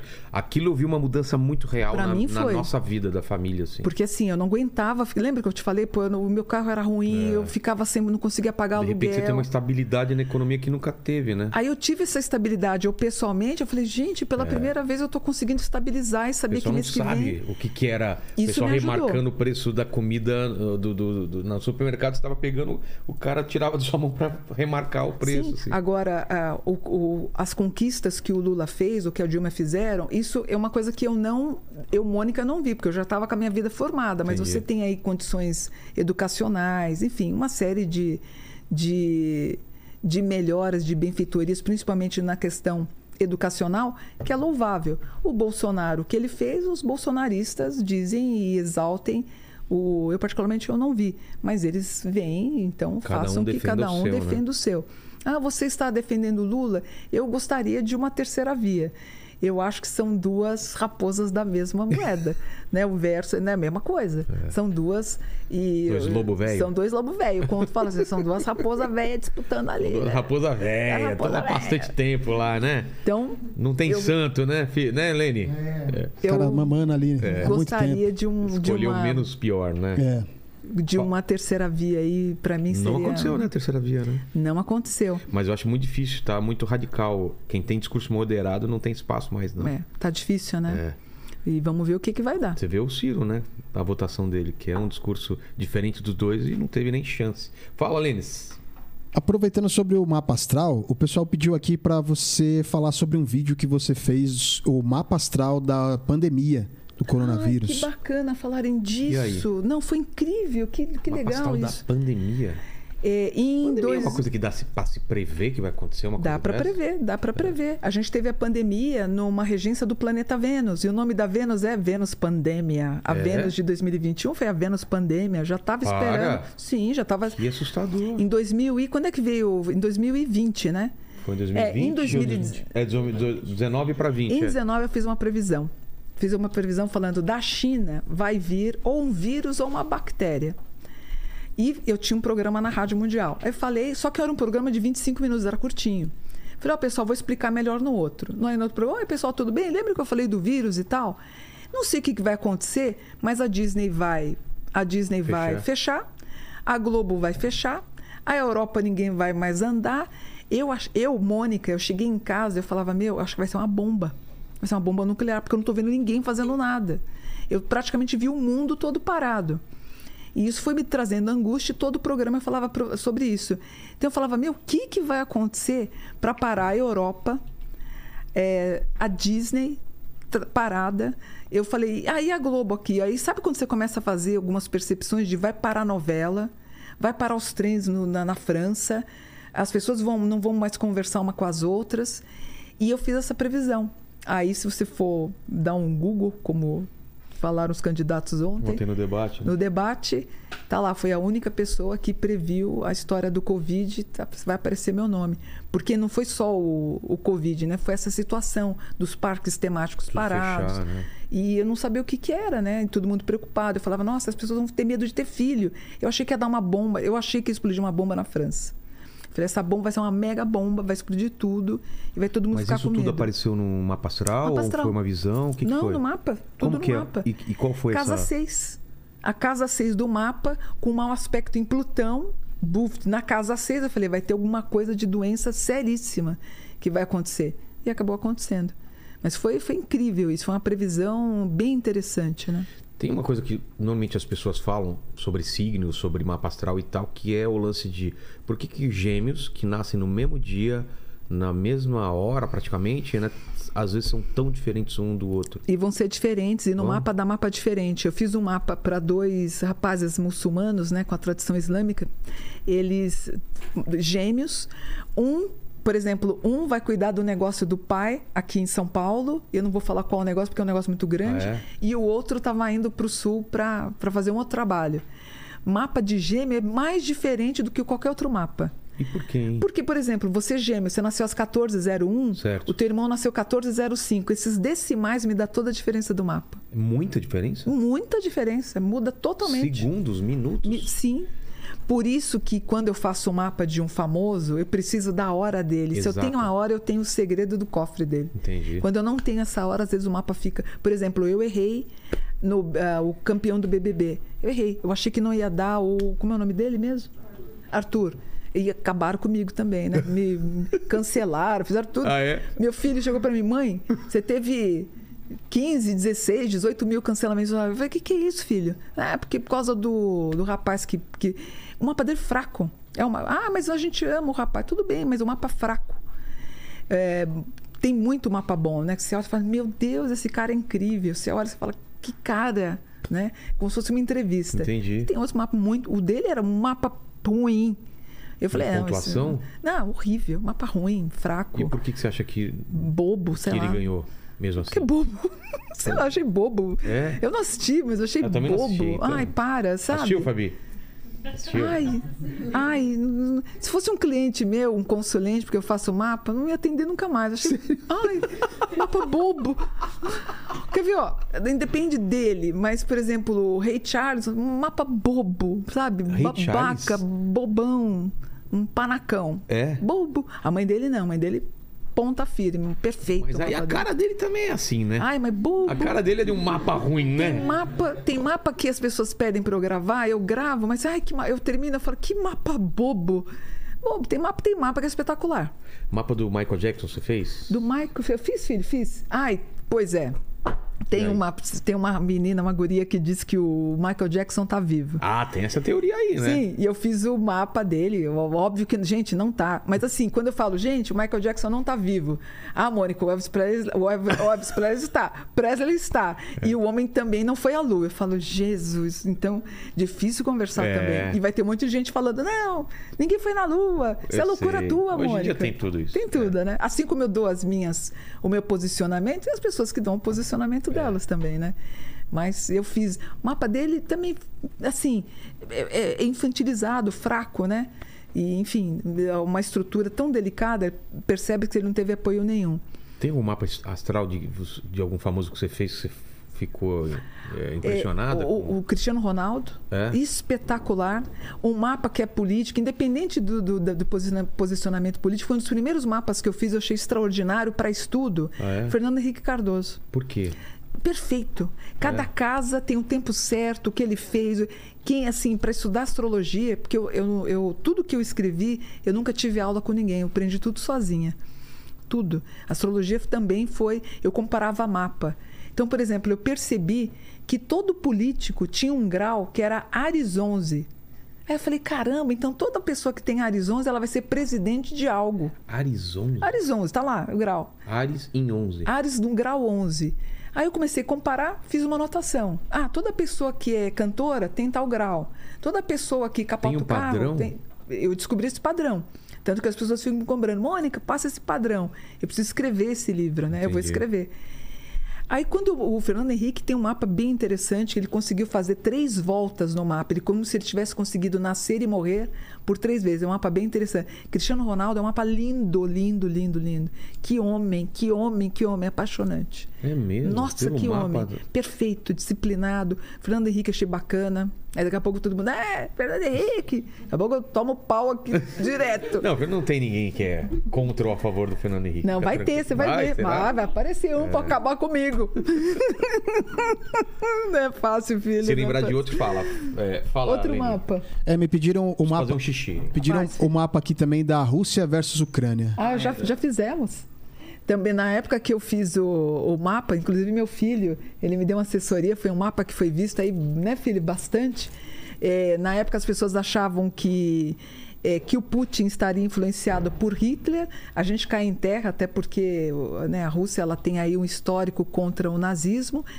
E a gente viu a história da Ucrânia com a Rússia, que iria continuar por muito tempo, né? Todo mundo achando que ia durar meses, tanto astrologicamente, como o meu filho me ajudando lá, vendo a visão política da, da questão, a gente acabou sabendo que ia demorar mais. O que me preocupou foi ir até mais do que 1 de setembro, ou ter algum tipo de ataque junto à Polônia. Se tiver, a gente pode ter uma terceira guerra mundial.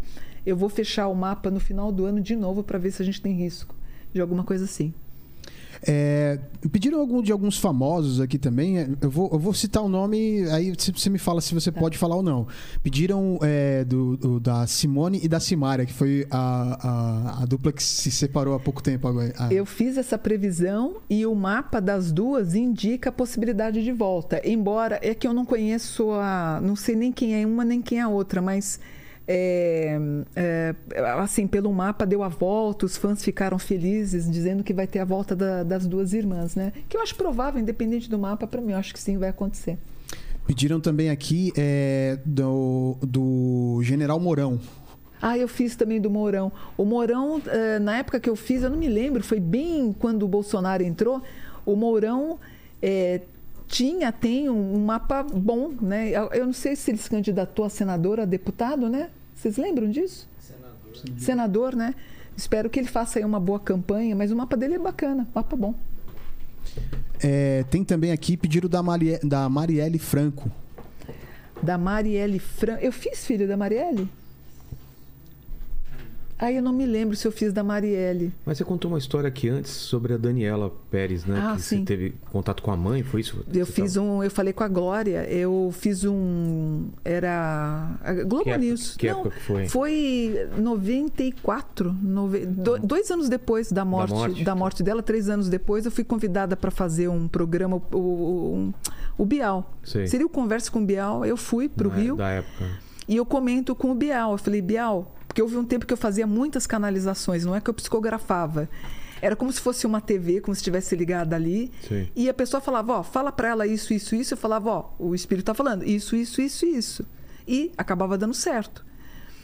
E nessa visão, ela batendo as mãos nas pernas, ela dizia que o Guilherme de Pádua, Ela quem? a, A- Dan- a a Daniela, Glória. a Daniela, em espírito, dizendo que ele sairia da cadeia mais rápido do que se supunha.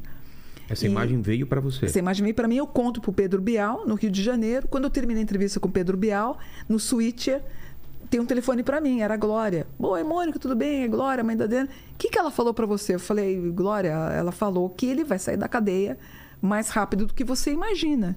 Não é possível, Mônica, não sei o que. lá. E acabou acontecendo, né? Depois, que houve, Depois- houve a petição, inclusive o Chico Xavier assinou para mudar esse, essa, essa, enfim, essa, esse padrão. É, enfim, não sei, me perdoe, não sei como se expressa. Tá. E, e acabou mudando por causa das assinaturas, mas ela perfeitamente. é, eu tinha visto isso. Foi uma época que eu estava canalizando muito e eu pedi para parar porque eu estava quase enlouquecendo. Canalizar se- seria ouvir Seria- esse mundo espiritual. É, eu toda quinta-feira eu tinha um espaço na minha casa onde eu recebia pessoas que tinham pessoas desencarnadas. Entendi. E aconteceu com muita ênfase quando morreu os Mamonas Assassinas. Sério? Sim. E as pessoas perguntam para mim, mas por que que o grupo te procurou? Porque eu estava muito famosa. Eu tinha um programa nacional, estava estourando com os livros. E depois eu soube, inclusive, que o Júlio, um dos meninos, né, o, o Ruivinho, que tocava o teclado, ele queria ter falado comigo naquela semana. Puxa vida. E eu tinha um programa onde você ligava para mim e falava comigo. Disse que ele queria ter falado comigo e eu. Era muita gente, né? E você. E o, o, o- aquele japonesinho de cabelo trançadinho, Sim. ele chega para mim com as mãozinhas assim e fala: Mônica, o piloto não teve culpa, ele teve uma má orientação. E eu tinha, eu fazia um, eventualmente o programa do Gugu, eu entro ao vivo, tinha, tinha tipo, tinha sido. Outro dia eu fiz um, um, um podcast e me falaram assim: ah, ela não sabe nem o dia que foi. Gente, isso tem 30 anos, É. eu não vou lembrar. E eu eu não me preparo para fazer uma entrevista de ficar vendo data, eu não, não lembro. qualquer coisa eu leio na TV. Mas você tinha acontecido dias antes, assim? Era É, eu lembro espaço que- de, de tempo? É, eu não me lembro o dia. Vê qual o dia que foi. Se É, por aparece exemplo, o dia da semana, né? Não se sei. foi, eu- assim, se foi numa terça, não vou me lembrar. Tá. Aí eu tinha marcado para ir no Gugu no domingo. Sei. Fui no domingo para falar com o Gugu. O Gugu falou e aquela loucura, e as pessoas ao vivo no lugar onde foi, onde caiu Sei, o sei. avião. No lugar do acidente. E eu falei, olha, Gugu, eu tenho um recado para dar. O Bento está falando aqui para mim que o piloto não teve culpa, ele foi mal orientado pelo, pelo com os controladores de voo. E aí eu comecei a fazer as canalizações para as famílias dos Mamonas. Foi a coisa mais linda do mundo, onde eles contam todo, até o que conversaram. Ele dá o nome do controlador. Eles conversaram O durante piloto o voo? falou comigo. E aí? O piloto, tá tudo. Eu esqueci o livro. Chama-se O Último Voo. O, o piloto falou com você, os mamonas, O piloto, ó, quem falou comigo foi o Bento, o Júlio, os meninos irmãos. Inclusive, eu fui na casa deles. Foi a coisa mais. Olha, se tem uma coisa que. Foi a coisa muito estranha, que nem eu entro na casa dos irmãos, eu entro no quarto do pai, eu falo assim: o senhor tem uma coleção de Beatles debaixo da cama, né? Quando ele puxa, tem os Beatles, assim. Como é que eu ia saber disso? É, essa matéria tá toda na manchete da época que ia comigo e cobria. Então eu entrava na casa das pessoas e falava: olha, ali tem tal coisa, abre a gaveta, tem um, sei lá, tem um pão de queijo. Sei. Eu não vou lembrar com detalhes agora, precisava ler o livro de novo. E o Saulo Gomes, que é um repórter investigativo, me acompanhou e fez o livro. E o piloto passou tudo que ele, a nota que ele tirava, onde estavam os documentos provando que ele. Aí começaram a falar que ele não era nem formado, aquela, aquele drama todo. Falaram que o Dinho, que, que estava pilotando. Ah. E o Dinho Chegaram a falando. falar isso também? Sim, ele falou assim: não, ele não estava, quem estava era o piloto o tempo inteiro. E tem vídeo deles, né, brincando antes, né? Você já viu esse Sim. vídeo? Fala, Lene. É, o- ó, segundo o calendário que eu achei aqui, foi no dia 2 de março, e o dia 2 de março caiu num sábado. Ah, era de exatamente. 1996. Eu estava dando aula. E todo mundo ficou consternado. Exatamente. Então, ó, no domingo eu fui fazer o Gugu. Tá, um dia Foi, depois. foi um dia depois. E aquela todo mundo chorando, e os repórteres na rua. E eu falando, Gugu, o Bento apareceu para mim, ele falou que imediatamente. A dúvida das pessoas é essa: por que, que essa família. Ó, por que, que esses meninos. O Bento apareceu para mim não apareceu para a mãe? Porque as pessoas não estão preparadas para ouvir os espíritos. Tem, uma, tem um texto de Santo Agostinho, ele Eu, fala. por exemplo, se algum espírito aí pensa, tá passando pela cabeça aí. Mas aqui tem um monte. Tem. Tá aqui. Eles estão Para, aqui. Mônica, eu trabalho aqui todo dia. Eu não Mas quero, não apareça estão, pra mas mim. estão. Eu não sei falar com vocês. Aparece na casa do Paquito, que ele não acredita. Aqui não, não. Mas não eles fala isso. Ó, Eles estão em todos os lugares ou em alguns lugares específicos? é, existe uma teoria bacana. Aliás, é um fundamento budista Aí também. agora eu não vou conseguir descer nesse porão que eu Ah, estiver imagina, apagado aqui, imagina, sozinho. imagina. Às vezes eu fico aqui, não tem ninguém deles. Eu venho aqui pegar um refrigerante aqui. E o seu espírito falou. Eles estão aqui. Mas bem se ele falar, ei, ei, acende uma luz. Já pensou? Lene, você não tem medo dessas coisas, não? Cara, eu morro de medo. Eu também, Eu morro cara. de medo. Sério, já teve vezes que eu falei, não quero ver nada. Sabe quando você tá dormindo assim? Então, eles não vêm. Pronto. É, eles e aí não vê. É. Sim. Que você fala, se eu acender. Faz tempo já. Mas quando era mais moleque assim, fala, putz, se eu acender o olho eu vou ver alguma coisa. Eu falo, não quero ver nada. Aí acendia não tinha nada. Mas na minha cabeça, se eu não falasse, ia estar lá. Por exemplo. Eles respeitam a sua vontade? Sim, tipo, sim, eu não quero você- ver. Eles não. Mas assim, essa brincadeira, essa risada que a gente deu agora, eles também estão se divertindo. Ah, que bom, que bom! Sim. Riam com a gente! Vocês aí, a gente aqui, né? Não puxa meu lençol. Porque não assim. tem essas tem- coisas de puxar lençol. Não, não. A atividade não, paranormal. não, Já viu não. esse filme? Sim, sim. Que Mas puxa- assim, eles não, não têm, não têm. Não tem é uma- essa- É, é é muito delicado. Eu, eu já estudei paranormalidade, li bastante coisa sobre a paranormalidade, mas é muito difícil. Não conseguem Não dá, fazer não dá, isso. não dá. É muito, muito. Muito difícil. Mas pode. É muito difícil, É, mas. mas sim, tanto que existe um livro chamado O Homem Paranormal que tem relatos de tudo que você imaginar, né? mas de tudo não que você é imaginar. uma coisa que vai acontecer sem. Por exemplo, talvez eu desencarnando, quando eu desencarnar, eu consigo puxar o teu lençol.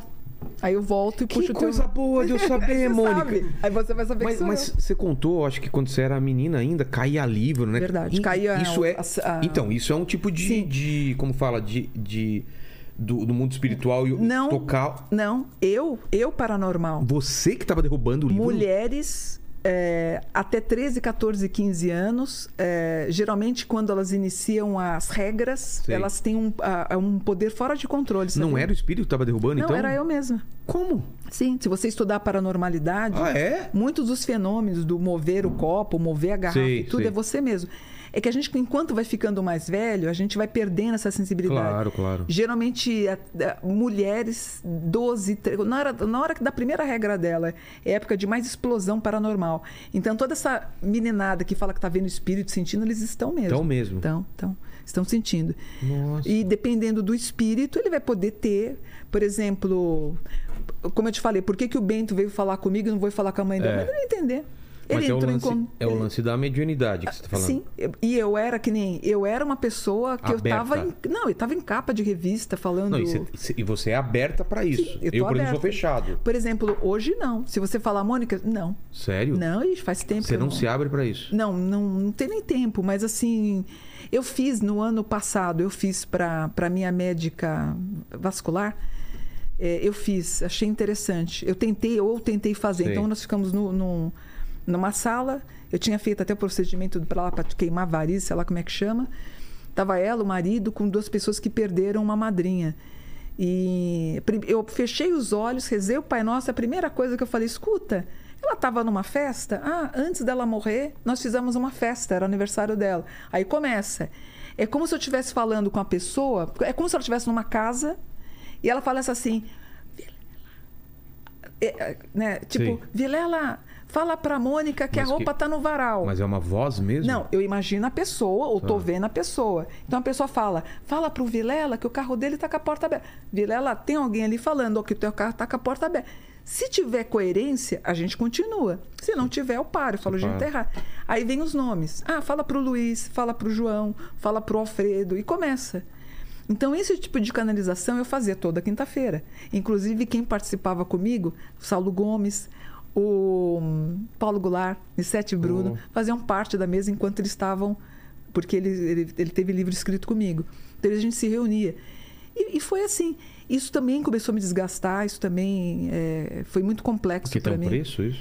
Não, é desgastante, é muito desgastante. Fisicamente? Tudo porque assim, recebia muita, muitos pais com os filhos que morreram com um tiro na cabeça. tá. Pesado, né? e apesar deles falarem, pai, eu tô bem, mãe, eu tô bem, quando acabava, e a gente rindo, brincando, quando acabava, voltava a lembrança do que eles não estão aqui. Você assistiu o Difícil. filme lá, Sexto Sentido? Sim.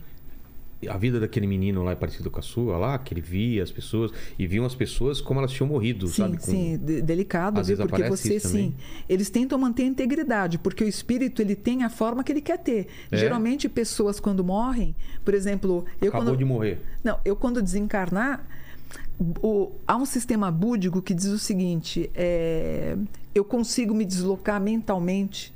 Não sei se, eu- não sei se eu estou sendo claro. Eu, com, eu, eu faço o meu céu e eu faço o meu inferno. Então eu consigo me deslocar com enorme rapidez para onde quer, para os Pelo lugares pensamento. e eu posso ter a forma que eu quero. Então é muito comum de eu ver os espíritos, eles se mostram com a idade, tipo, com 20 anos, Sei. 25. Esquece a ideia do teu bisavô que está com 99 anos, Ele, todo. ele não me- provavelmente não vai se mostrar assim. Se Não, imagina, o gatão, ele vai aparecer, É. vai brincar, vai querer falar. Então, e quando eu tentei expor essa ideia para a Federação Espírita, eles não aceitaram, né? Essa coisa do vamos rir, vamos comer. Por que Eu eles- fiz uma psico- eu fiz essa canalização com uma moça que havia inclusive tomado um tiro na cabeça num bar. E depois a gente comprou pizza e fomos comemorar, tava todo mundo feliz. Imagina se é muito, eu, não- eu particularmente eu não sou fã da, da- do centro espírita. Respeito quem vai, mas para mim é um pouco não sei, não Pra baixo, você acha? é, não, é? não, não sei, não, talvez o que eu eu frequentei fui, não, fui. não curti, não gostei. É. É, eu gosto da, da coisa da que Santo Agostinho ele falava, né? Não, não chores por mim, continue fazendo as coisas que você sempre fez. Eu estou bem preparada para desencarnar quando for a hora. Já avisei meu filho como é que eu quero. É mesmo? Sim, já, já sabe tudo. Eu quero só um pano enrolado no lençol, não quero caixa, quero um caixão de caixa, caixa de cachorro. Pega a caixa de livro que eu tenho. Eu também já coloca. falei para falar para vocês, vocês não sabem. Quero ser cremado É, Eu também. e eu quero que vocês chamem as pessoas que não gostem de mim pro meu velório. Sério? Eu quero jogar as cinzas nos olhos dessas pessoas. Você sopra assim, na cara. Mas é o teu desejo, é Não, esse? eu tô não, brincando, né? claro que não. mas você quer ser cremado? Eu não faço a menor. Ah, eu É quero. assim, tipo, morreu, né? Aí, tipo, Eu quero ser cremada, pode jogar cinzas onde quiser. É? Se quiser jogar lá no aeroporto internacional, pode jogar, dá descarga para não mim é faço a menor irrelevante. questão também. Para mim, Não vou estar vivo mesmo pra saber. que é a ideia do anjo bom e do anjo mau. O quê? Faça a tua vida um céu e faça da tua vida um inferno, né? É, vamos curtir essa vida, gente. A gente só tem, a gente fala assim, é, ah, tem outras vidas para vir. Legal, eu devo ter outras para vir ou mais uma. Meu, curte essa vida, curte. Uma das coisas de Buda que ele fala, a gente aproveita muito mal a vida. A gente sempre fica preocupado com, com os haters, a gente fica preocupado com o que vão achar. Meu, curte, vai curtir a vida, aproveita. É, eu sei que em algumas situações é difícil, mas não vá pela cabeça dos outros, Total, né? total. Eu, eu recebi muito não. Quando eu escrevi meu primeiro livro de Búzios, eu não podia escrever porque eu não tinha eh, eu- Formação? formação. Quando eu escrevi o livro de Anjos, eu não podia escrever porque eu era mulher, não tinha 40 anos. Quando eu fui escrever o outro 40 livro, anos? Porque você era muito porque- nova? Sim, sim. A cabala, né, ela, ela não, de- não é aberto para mulheres e você tem que ter mais de 40 anos para ter a sabedoria. Tá. Todo mundo que me disse não, eu fui lá e fiz. E tá aí, 60 livros, né? 60 livros. 60 livros. Então aí. Mas, mas eu, eu perguntei, acabou, Hum. acabei, não sei se, se você respondeu o lance do dos livros é, psicografados. Como que funciona? Qual é a sensação? É, é, de um livro psicografado, você tem algum controle da gramática de É, alguma eu coisa? tenho, eu tenho um que chama Espírita Marginal. É a história das irmãs Fox, as médiums dos Estados Unidos. Ele foi praticamente psicografado. Também levei uns Mas dois por dias. você? Sim. Como que funciona? Não, eu. Tem hora certa? Não, a minha mãe tava, tinha infartado, eu Sim. fui no hospital, me deu vontade de pegar um papel, peguei o. Tinha um sofazinho. No hospital No mesmo? hospital. Comecei a escrever. Aí foi uma história bonita. Eu falei, pô, isso aí tem uma história interessante. Quando eu fui pesquisar, coloquei algumas frases no Google. Eu falei, gente, é a história das irmãs que introduziram o espiritismo nos Estados Unidos. E nasceu um livro chamado A Espírita Marginal. Ele foi praticamente psicografado. Mas não é o meu canal. Meu canal não é a psicografia. Eu gosto é de ver eles brincando comigo. É que hoje eu tenho uma vida muito. É, Meu ritmo é muito. Pá, pá, não dá Acelerado. muito acelerado, não tem como eu parar e. e- Mas pessoas como o Chico Xavier, por exemplo, é, como que era a vida dele? De, porque ele Ah, psicografava, homem, é, né? eu não, olha, você pode falar dele? eu eu conheci, Ele morreu faz quanto tempo? ah, eu faz tempo precisava já, né? pesquisar, é. É. Eu conheci em 96, foi a mudança mais radical da minha vida. Por quê? Foi o homem, foi o melhor homem, foi a pessoa mais doce, mais maravilhosa que eu conheci. E eu, quando eu chego para falar com ele, ele olha para mim, ele fala: "Eu assisto a senhora todo dia". Ele me assistia na Bandeirantes. Poxa vida. Eu já morri de vergonha. Nós ficamos duas horas e meia conversando. E ele, eu querendo que ele falasse sobre espiritualidade para mim, ele só ficou falando de bicho, de animal. Você Eu- queria uma iluminação? Eu queria, nossa, eu estava tão preparada para, né? Puta, eu quero saber a verdade. E aí, né? conte a verdade do- dos druidas, né? Aquela É. coisa toda. E ele só falando de cachorro, de cobra, de macaco, de lagarto. Eu não entendi nada. E hoje eu moro numa chácara, tenho, ajudo ONGs e tudo que ele falou para mim, quando eu codifico o que ele falou, eu decodifico. Era tudo que está acontecendo comigo hoje. Aí ele termina, ele pega na minha mão, ele fala assim para mim: você vai sofrer muito. Pô, a última coisa que eu queria ouvir do Chico era: É. você vai sofrer muito na vida. Nossa. Nossa, me deu um banho de água fria, né? E muita coisa aconteceu mesmo depois que ele falou isso. E ele falava: as pessoas não vão acreditar em você. Eles dizem, ele falou, eles dizem que a gente é tudo louco. E o que, que mais que ele fala? Ah, e Deus vai te dar força para você seguir a tua jornada. Mas hora que, e realmente eu passei um- alguns momentos muito difíceis, porque eu tive um problema de tireoide, quase morri. Mas você acha que essas coisas, quando al- alguém fala, por exemplo, o Chico Xavier ou uma cartomante fala pra alguém assim, ela ela tá vendo o futuro realmente? É um futuro possível ou é um futuro já escrito? É, eu acho que você pode, você pode ter essa possibilidade. É que hoje tem muita marmotagem dentro da, dessas visões dessas que é pessoas. marmotagem? Por exemplo, pessoa fala assim, Mônica, você vai morrer de carro. Aí fala, ai, como é que.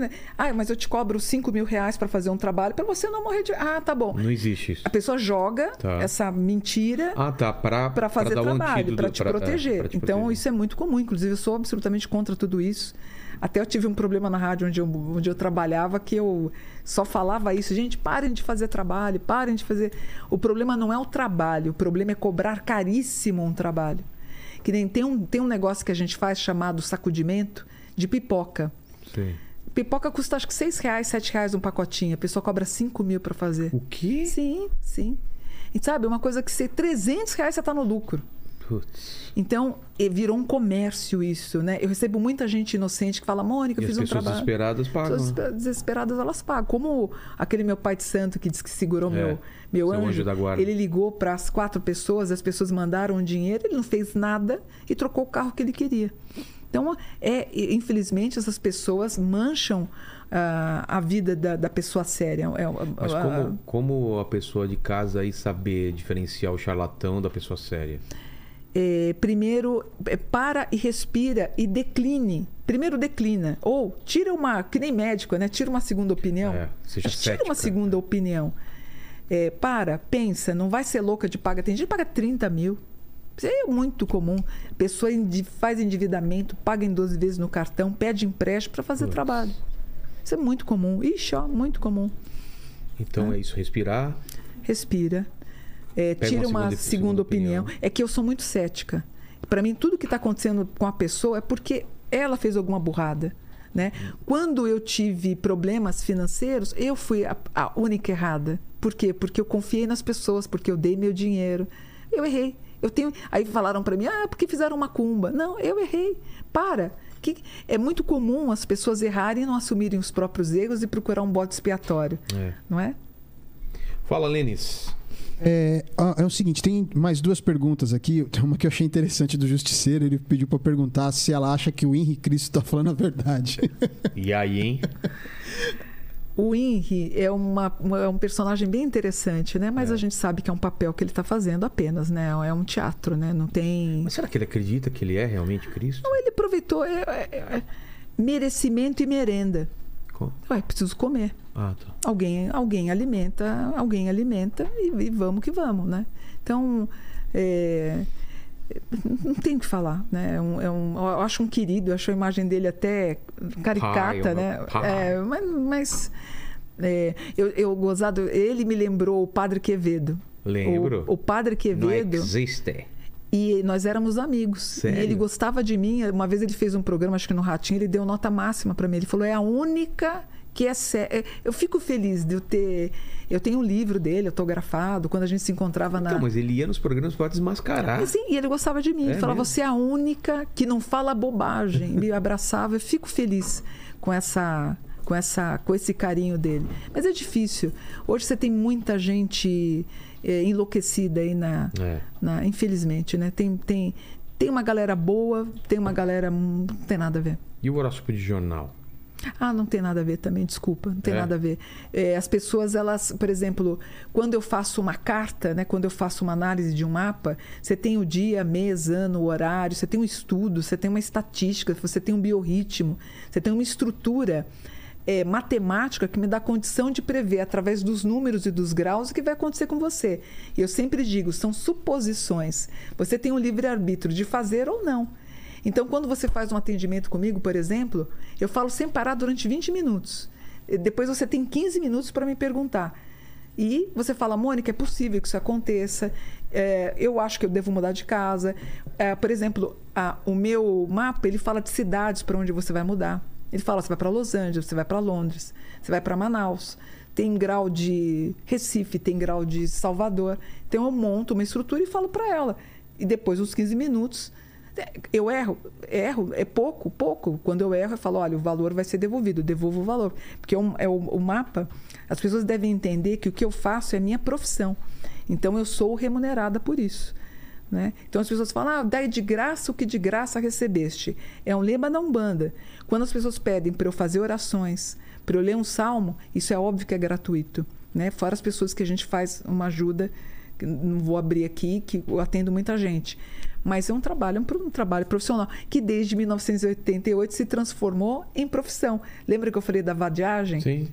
Em 1988, por conta da Constituição brasileira, os tarólogos, astrólogos se tornaram profissionais. Antes disso, não tinha. A gente estava sujeito a parar na delegacia.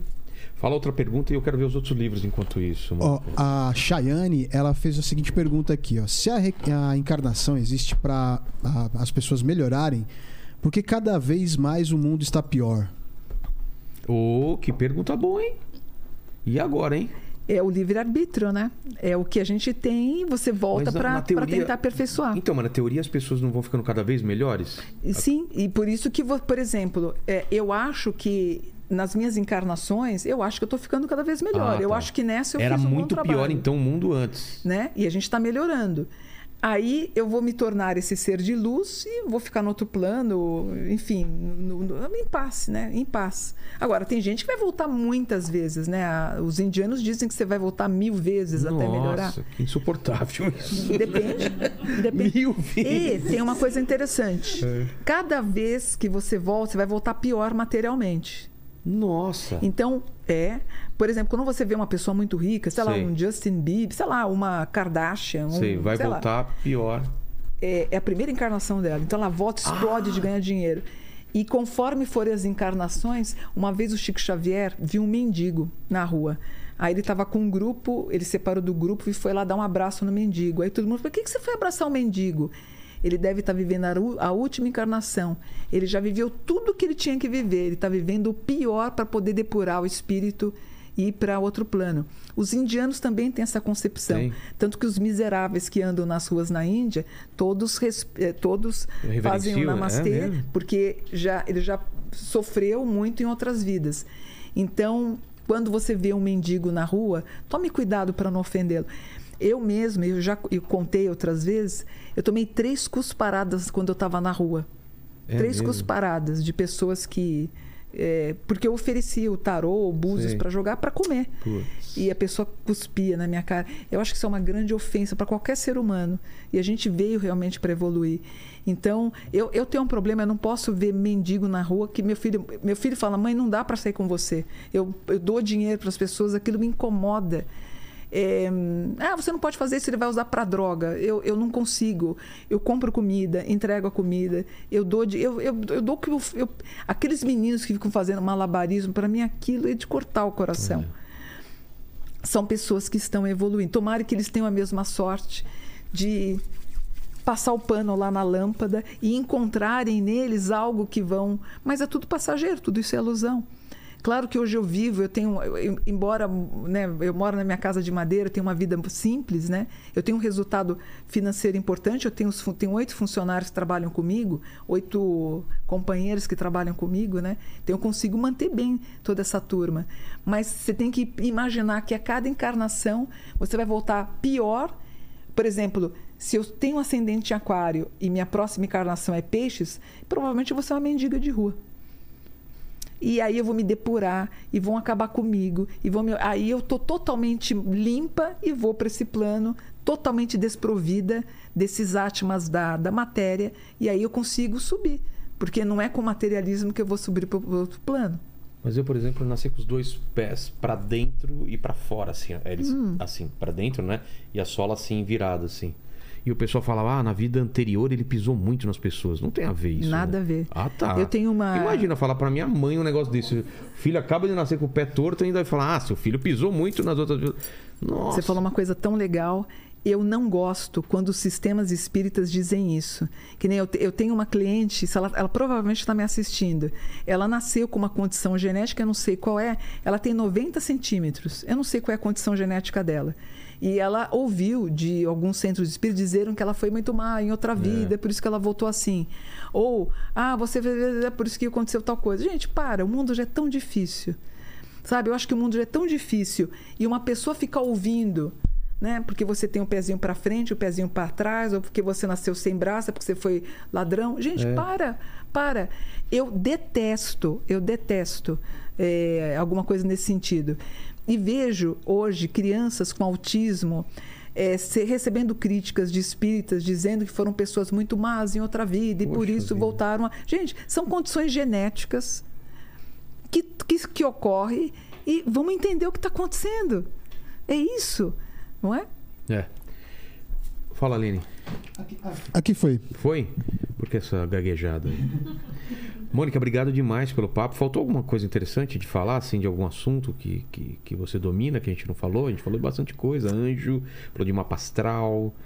Aqui, ó, os livros nela. os- os- os- colocaram aqui, né? Reflexões espiritualistas, tarô do amor e das almas gêmeas e tarô dos orixás. O que que... O tarô, ele, ele é uma forma de adivinhação? Ele é uma forma de você... O que que acontece quando você vira uma carta, depois vira outra e não a outra e essas cartas têm um significado... Não, eu, eu criei uma técnica. Ah, é? Então, quando você tira três cartas, você soma as três cartas, você vai ter um número. Certo. Esse número vai me dizer sim ou não. Então, ti- você pode fazer uma pergunta sim Mas ou dá não. pra fazer aqui, assim Sim, ou não? dá. Você pega- sim. Qual deles? Qual Tarô você quiser. amor? Amor, né? Eu qual quero saber quiser. sobre o coraçãozinho aí do, do Lene, né? Que é um cara que me Peraí, deixa eu ajudar você a bastante. Né, Lene? Po- Podemos fazer? Pode, pode. O que, que você quer saber? Vamos lá, Ah, Lene. o- Pense bem. É que é sim ou não, né? É não, sim a ou resposta vai ser sim ou não. sim é. ou não, né? Ah, se eu, tô, se eu tô perto de conhecer alguém, A mulher da sua a mulher vida, da minha vai. vida, exatamente. Né, alguém. alguém é óbvio que você vai. Todo dia hoje você conheceu ele, ó, por exemplo. E aí? Embaralha. À vontade. Tchuc, tchuc, tchuc. Tá. Do jeito que você quiser. É, embaralha. De três a cinco vezes. Bonito isso aqui. Esse bonito, né? Bonito demais. Coloca na mesa. Assim? Isso, colo- abre, abre em forma de leque. Isso. Eu não sou muito bom nessas Não, coisas. tá certinho. Tá certo, tá. É, ele- qual é a pergunta dele? Se você vai conhecer a mulher da tua É, se eu vida. estou próximo de conhecer Próximo, a mulher da minha é. vida. Tira três cartas. Uma, duas e três. Vira da esquerda para a direita. Daqui pra cá. Aham. Peraí. Tá pegando aqui? Tá. Da esquerda pra direita. Isso. Temperança, conciliação. Isso. É, mas espera aí, vamos somar tudo. Tá. Vamos ter que somar 14, 14. com Estrela, 17. é, com alguém, alguém soma pra gente? Faz a conta pra nós aí, por favor. Filho, quanto deu? 37. É, É, 14, 6, 14, 20. 17 e 6. 37. 37. Então tem uma técnica. Se sair as cartas, o número 12, 13, 15, 16 e 18, a resposta é não, ele não vai conhecer ninguém. Quanto deu a soma? 37. 37. 3 e 7 eu tenho 10. 10 é sim. Ele vai conhecer sim. A temperança é uma carta que fala que ele vai conhecer alguém de outra cidade, estado ou país. A estrela, a estrela é uma carta que fala de otimismo, que ele vai namorar a beça.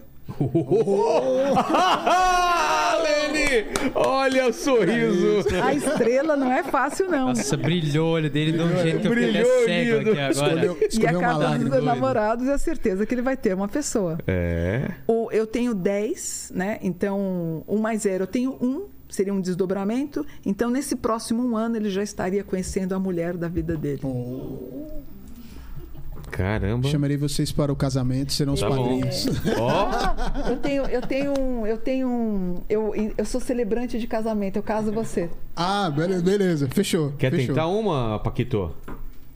Ah, eu quero saber se. Embaralho de novo, né? Não, não, é bom, não precisava, você, você teria deixado ele aqui, mas pode embaralhar então, já que você Pode, fez. pode. Quero saber se eu devo continuar na curtição ou se eu devo me prender a alguém. Não, mas é sim ou não que ela vai responder? Não, ah, é Então, verdade, tem É, que ser. Só uma pergunta, Não, entendeu? pergunte. Então, mas aí, eu vou. Se você fica vou na continuar na curtição? Isso. Devo, devo continuar na. Tá. Como diria o Rafa, na ideologia do mendigo. Mendigo comedor? Tá. São três cartas também? Também, se ele vai ficar na curtição. Bora lá, vamos ver. Uma, duas e três. Da esquerda pra direita. Da esquerda para direita. Uhum. A gente só vai saber, tem que somar primeiro, tá? Tá. 19, Faz a conta aí, gente. 18. Quatro. Quanto deu, filho? 41. Se ele vai ficar na curtição, É. 41. Se der 12, 13, 15, 16 e 18 é não. Ele vai ficar na curtição? Deu 5. 5 responde como? Sim, ele ainda vai ficar na curtição. Ó, Que dúvida, o eu já sol, sabia a resposta. O sol, ele tá feliz na curtição. Ah, puxa, ele nasceu na curtição. A lua, a lua é balada, a lua, é- a Balada. lua é noite, né? A lua Balada. é loucura. Imperador, olha aqui. ó. O imperador doidão. É, o, é o cara que reina. É o cara que reina. É. Então, ele vai ficar na curtição. Ufa! Ufa! Ainda bem que eu escolhi certo, Você então. viu? O Lene querendo uma pessoa séria, mas ainda vai ter um tempo aí de namoração. Exato. Tá namorando. namorando. Obrigado demais. Mônica, e eu sempre termino o papo fazendo três perguntas. Contigo não vai ser diferente. Falando Tá. da sua vida, da sua carreira aqui. E olhando pra trás, não sei se você já respondeu, provavelmente já. Hum. Qual foi o momento mais difícil da tua vida? O momento mais difícil Ou da, da minha tua vida. carreira? O momento mais. O que me vem na cabeça. Momento, eu acho que o momento mais difícil foi estar presa num, no carro achatado. Eu acho que foi o momento mais difícil de. Eu falei, ali Aquele eu vi- momento você. é, chovendo e eu achatada, tudo quebrado, entrando água, porque eu caí perto de um lago, o Nossa, água entrando. que eu não- desespero. sabe quando você está no teto e aí eu, eu não tinha percepção de fazer aquela virada para o banco descer? Sei, sei, sei. Para poder. Aonde que é, né? o- Isso. Sabe quando você está assim, de cabeça para baixo? Eu fiquei quatro horas presa. Eu acho que aquilo foi o pior momento da minha vida. Tá louco. Eu acho que os três piores momentos da minha vida foi, foram Capotamento. o capotamento, as cuspidas na cara. Nunca façam isso com ninguém, nem de brincadeira, né? E eu não sei se eu falo ou não. Fala. Eu vou falar, não, eu vou, é para dar risada, Ah, mas tá. É, foi um momento muito constrangedor no Super Pop da Luciana Gimenez. O pior programa que eu fiz na minha vida. Por que? Meu Deus, Era você horrível. um. Horrível. Bora Bill e um palhaço. Não, foi horrível. Foi o mais constrangedor que eu fiz na minha vida. Sério? Nunca mais eu volto lá. Meu Deus do céu, para. Aquilo lá pra mim é o terror do- da humanidade. Não. Nem, nem Então quero tá saber. certo. A segunda pergunta é o seguinte: iremos morrer um dia, Sim. né? Ou desencarnar? Sim, desencarnar. E esse, pro- esse programa vai ficar para sempre aqui na internet. O pessoal pode voltar daqui 402 anos para querer saber quais seriam suas últimas palavras, seu epitáfio. O que, que eu vou falar quando eu for morrer? Quando eu morrer? É, ou deixar aquela frase de lápide, né? Ai, frase de lápide eu não sei porque eu não vou ser enterrada. É, Eu exatamente. cre... Então, Lembra que eu falei? Eu ser cremada. Então, uma frase para lembrar de você, o epitáfio. Ou o que você falaria quando você voltar para. Ah, não sei, me veio. Sabe quem que me veio na cabeça? A Elza Soares. Ela, É? di- é, ela disse Então, que. Não, ela falou que. Parece que a última coisa que ela falou, não tenho certeza, até vou pesquisar. Ela falou: eles estão vindo. Nossa. Parece que ela falou isso. Eu falaria: os anjos estão vindo.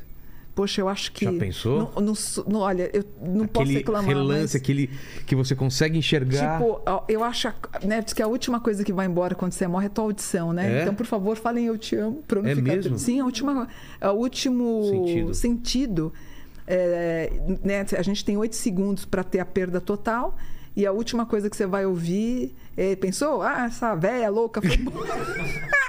Não, né? Aí mete um eu te amo. né, É, no fala, né, É. filho, me ajuda aí, né? Fala, Pô. mãe, pô, você foi. Foi legal. é. Foi legal, pelo menos. Mas eu acho que eu tenho certeza que eu vou ter essa. Eu tenho certeza, pretensiosa. Mas eu queria muito. é, eu acho que a minha missão de vida foi propagar um pouco do amor, propagar o amor através do estudo do anjo. Né? Então, quando eu faço uma palestra, quando eu faço e todo mundo se emociona porque a gente fala dos anjos e dá aquela esperança. Eu acho que a esperança é um movimento importante. Não tirem a esperança de ninguém. Não ria de ninguém. Todo não que eu recebi né, foi alguém que quis tentar fazer o que eu fazia. É.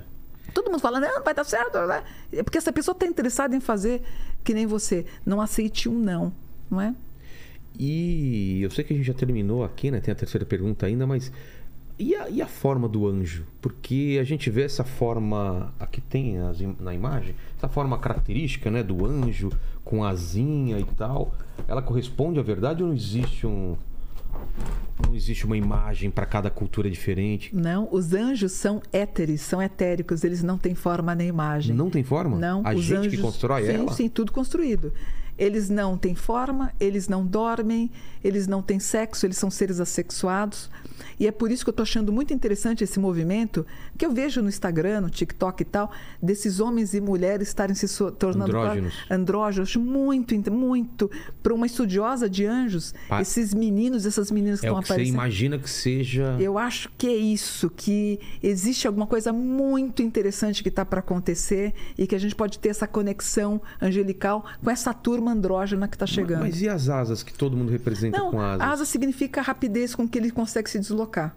Só isso. Só isso. Na verdade, é... ô filho, será que... ah, posso, posso te mostrar Claro, uma coisa? claro, claro. Será que vocês conseguem uma imagem para mostrar qual é a verdadeira imagem do anjo? Nossa, eu já vi. Você já Ah, viu? Coloca aí, assustador, né? É. Um monte de olho, um monte de asa. Essa é a verdadeira Dá uma olhada, coloca aí, verdadeira Sim. imagem do anjo. É Cara, é verdadeira imagem. Que é como é descrito na Sim, Bíblia, é né? verdade. Então é. isso. Então isso daqui não foi uma coisa que os, né, os artistas eles Tinha que propagaram. colocar uma imagem. Mas a- é por isso que os às vezes eu, às vezes eu me pego com pessoas falando assim pra mim, Mônica, eu vi um anjo em casa. Não, você viu o seu super éter que faz a composição da tua aura, porque um a anjo tua mesmo. cabeça que, que Se você vê um anjo, teu olho vai explodir. É impossível. Todos os seres bíblicos, eles faziam assim com terror, com muito medo de ter visto um anjo. Eu mesma nunca vi um anjo, porém Porque eu é uma coisa estudei. que a- os nossos Não dá. sentidos não suportariam. Não dá. Não, su- não suporta. O som é ensurdecedor, o barulho é estrondoso, né? Teve uma vez que... Ah, não apareceu? Ó. É que, é que você não achou com movimento, né? Como assim com movimento? Porque ele movimenta. Ah, é? Tem uma imagem... Ah, já vi também. Você já viu, Mas né? vários olhos. Por vários- exemplo, o, o, o ser humano, ele tá aqui, ó, pequenininho. assim. Ah, ele é enorme isso daí. Sim, isso é o tamanho de um prédio. Você coloca pro pessoal aí também? Então é, é estrondoso o, o som. É, né, Abraão, ele descreve os anjos, ele abaixa. É, Zacarias, ele perde a fala porque ele ficou tão, tão estupefado exato. com. Então as pessoas, ah, eu vi anjo na cozinha. Ai, tinha um anjo no Não lado da era um minha anjo. cama. é. Não é assim, gente. Não pode. E as pessoas me criticam. Ah, então você é uma médium de Araque porque você nunca viu anjo. Gente, eu estou tentando racionalizar. É, eu, eu acho que eu sou muito racional. E para tentar, eu acho que entender o mundo espiritual, você tem que ter os pés no chão, os olhos para o horizonte, a mente nas estrelas. Se as pessoas que são médium falam muita loucura, gente, é loucura para dar ibope, é loucura para dar like. Tem muita gente maluca aí. Põe o pé no chão. Você não vai tirar o descrédito se você continuar estudando. Você não precisa ficar vendo um monte de coisa. Menos, menos, menos, menos. Já ouviu falar no Santo Anjo Guardião, o SAG? Sim, sim, sim. É, então no meu livro eu pesquisei bastante sobre isso, né? O, o ritual de Abramelin Sim, lá e tal. sim. Que seria, na teoria, de você encontrar a sua verdadeira vontade, né? O seu propósito na vida. Esse anjo, te, esse anjo te revelaria isso. sim. O- é- tem alguma base? É isso? exatamente isso. Então nós teríamos duas menções de anjos, né? Nós temos um anjo, quase um anjo pessoal, que é a tua própria Sei. essência angélica, e ele conseguiria te ajudar nessa senda da tua vida. É lindo. Eu acho que o anjo é um assunto muito sério. 92% da humanidade acredita nos seres angélicos É. e eles são pilares das três principais religiões. Quando alguém diz para mim, eu não acredito nessa baboseira de anjo, me causa estranheza. Né? Eles são citados na Bíblia mais de 300 vezes, eles estão aí para ajudar a quem merece ser ajudado. Também, meu amigo, se você não acredita, problema teu. Também não vou ficar, eu vou ficar batendo na porta lá da casa da pessoa, ah, acredita em? Eu É. não vou. Cada não um vou. Cada um que, E quiser. tem é, quando a gente falou, tem a experiência pessoal também, né? Ah, não, da minha experiência, a coisa É, que eu mais acredito e, um não, e tem a cada um é cada um. E a terceira pergunta que faltou, faltou fazer para você, Mônica, é se você ainda tem uma pergunta que você faz e não foi respondida ainda. Uma pergunta. É, alguma questão sua, assim, um questionamento. Divide com a gente alguma dúvida. Mas não sei, você- me ajuda aí. O que, que você perguntaria para mim? Ah, não, não, não, não para você. Tenho que mundo, falar? é alguma dúvida que você tenha no mundo. Por que é isso? Por que é aquilo? Poxa, eu ficaria. Eu, eu, eu não, não sei responder, mas eu ficaria com a possibilidade da gente entender mais a deusa do que o Deus. Como assim? A- a- uma versão feminina? Uma versão. É, eu lembro que meu filho, com quatro anos, ele falou. Eu falei, filho, fica com Deus. Aí ele falou: por que, que é Deus? Por que, que não é a deusa? Não é ela, ele que criou tudo? Eu falei, cara, faz muito sentido para mim. Por que, que Deus? Por que, que não pode ser uma mulher que cria tudo? Que até faz mais sentido. Que até faz mais sentido, né? A criação vem dela, né? Seria, seria É. alguma coisa assim. E, enfim, quando eu penso na ideia de que a gente está acabando com tudo, né? É, me corta o coração quando eu vejo tudo seco, né? É. É, a Amazônia acabando com tudo e todos os. Sabe aquela loucura dos rios e, enfim, devastação. Que nem a gente não precisa ser vidente, não precisa nem fazer previsão. A gente vai ter janeiro e fevereiro com um monte de água, porque a gente. Não sei se a gente é um país tropical, subtropical, não sei. Pesquisem o que, que, o que, que o Brasil é. Vai ter enchente, vai ter gente morrendo por causa de casa desabando. É, isso é muito triste. A gente está É. acabando com tudo, né? Que a gente forme aí, deixe um. um... Você tem um filho, né? Tem, tem. Então, que a gente deixe Um mundo melhor. mundo melhor para eles, né? Esses. Ou Star People, essas crianças de luz. Star People? Sim, crianças que vieram das estrelas, né? Ah, é? Essa geração de 2000 para cá são chamadas Star People ou crianças que vieram da estrela. Por quê? Eles que vão salvar esse planeta, né? É mesmo? Já vou Assim. colocar essa responsa no meu filho aí. Sim. Falar, filhão, o negócio é contigo aí, porque o negócio tá indo pro buraco, mas você. Imagina a resposta, né? Papai, mas o que, que eu papai, faço? deixa que eu ah, você vai saber na hora. Pequeno padawan, né? É verdade. Obrigado demais pelo papo, Mônica. Que papo legal. Obrigado, Lene. Obrigado ao Paquito. Tem uma barriga imensa aí, né? Que tava assistindo, você viu? Minha- Quantos meses? minha- é, agora? Nove! Vai nascer durante o programa. Então, a o programa é gente tão combinou. longo que vai nascer durante o programa. A gente combinou que você ia fazer o parto. Venha, Luísa, venha Vem aqui! Vem agora! Então agora terminou o podcast, agora é o PartoCast. Termina aí, Lênis. É isso aí, galera. Se inscreva no canal, torne-se membro e dê like no vídeo, como o Jujuba. E o Paquito tem a palavra final. Tem aí? Tem Ah, o- eu que ia falar pra eu gente- Ia falar uma coisa, é diferente de você. É? Pra quem assistir até o final aqui, Paquito, o que, que ele escreve no comentário pra provar que pra- chegou até aqui? Então, eu ia falar pra escrever um amor pro Lene. Não, eu ia falar Pokémon evolui, cara. Que A gente falou tanto em evolução e, e meu filho é fã de Pokémon Ah, e então tá Pokémon bom. evolui, cara. Então, beleza. Seja como um Pokémon, assim. Então. isso aí. Escreva nos comentários, seja como um Pokémon, evolua também, entendeu? Até mais, gente.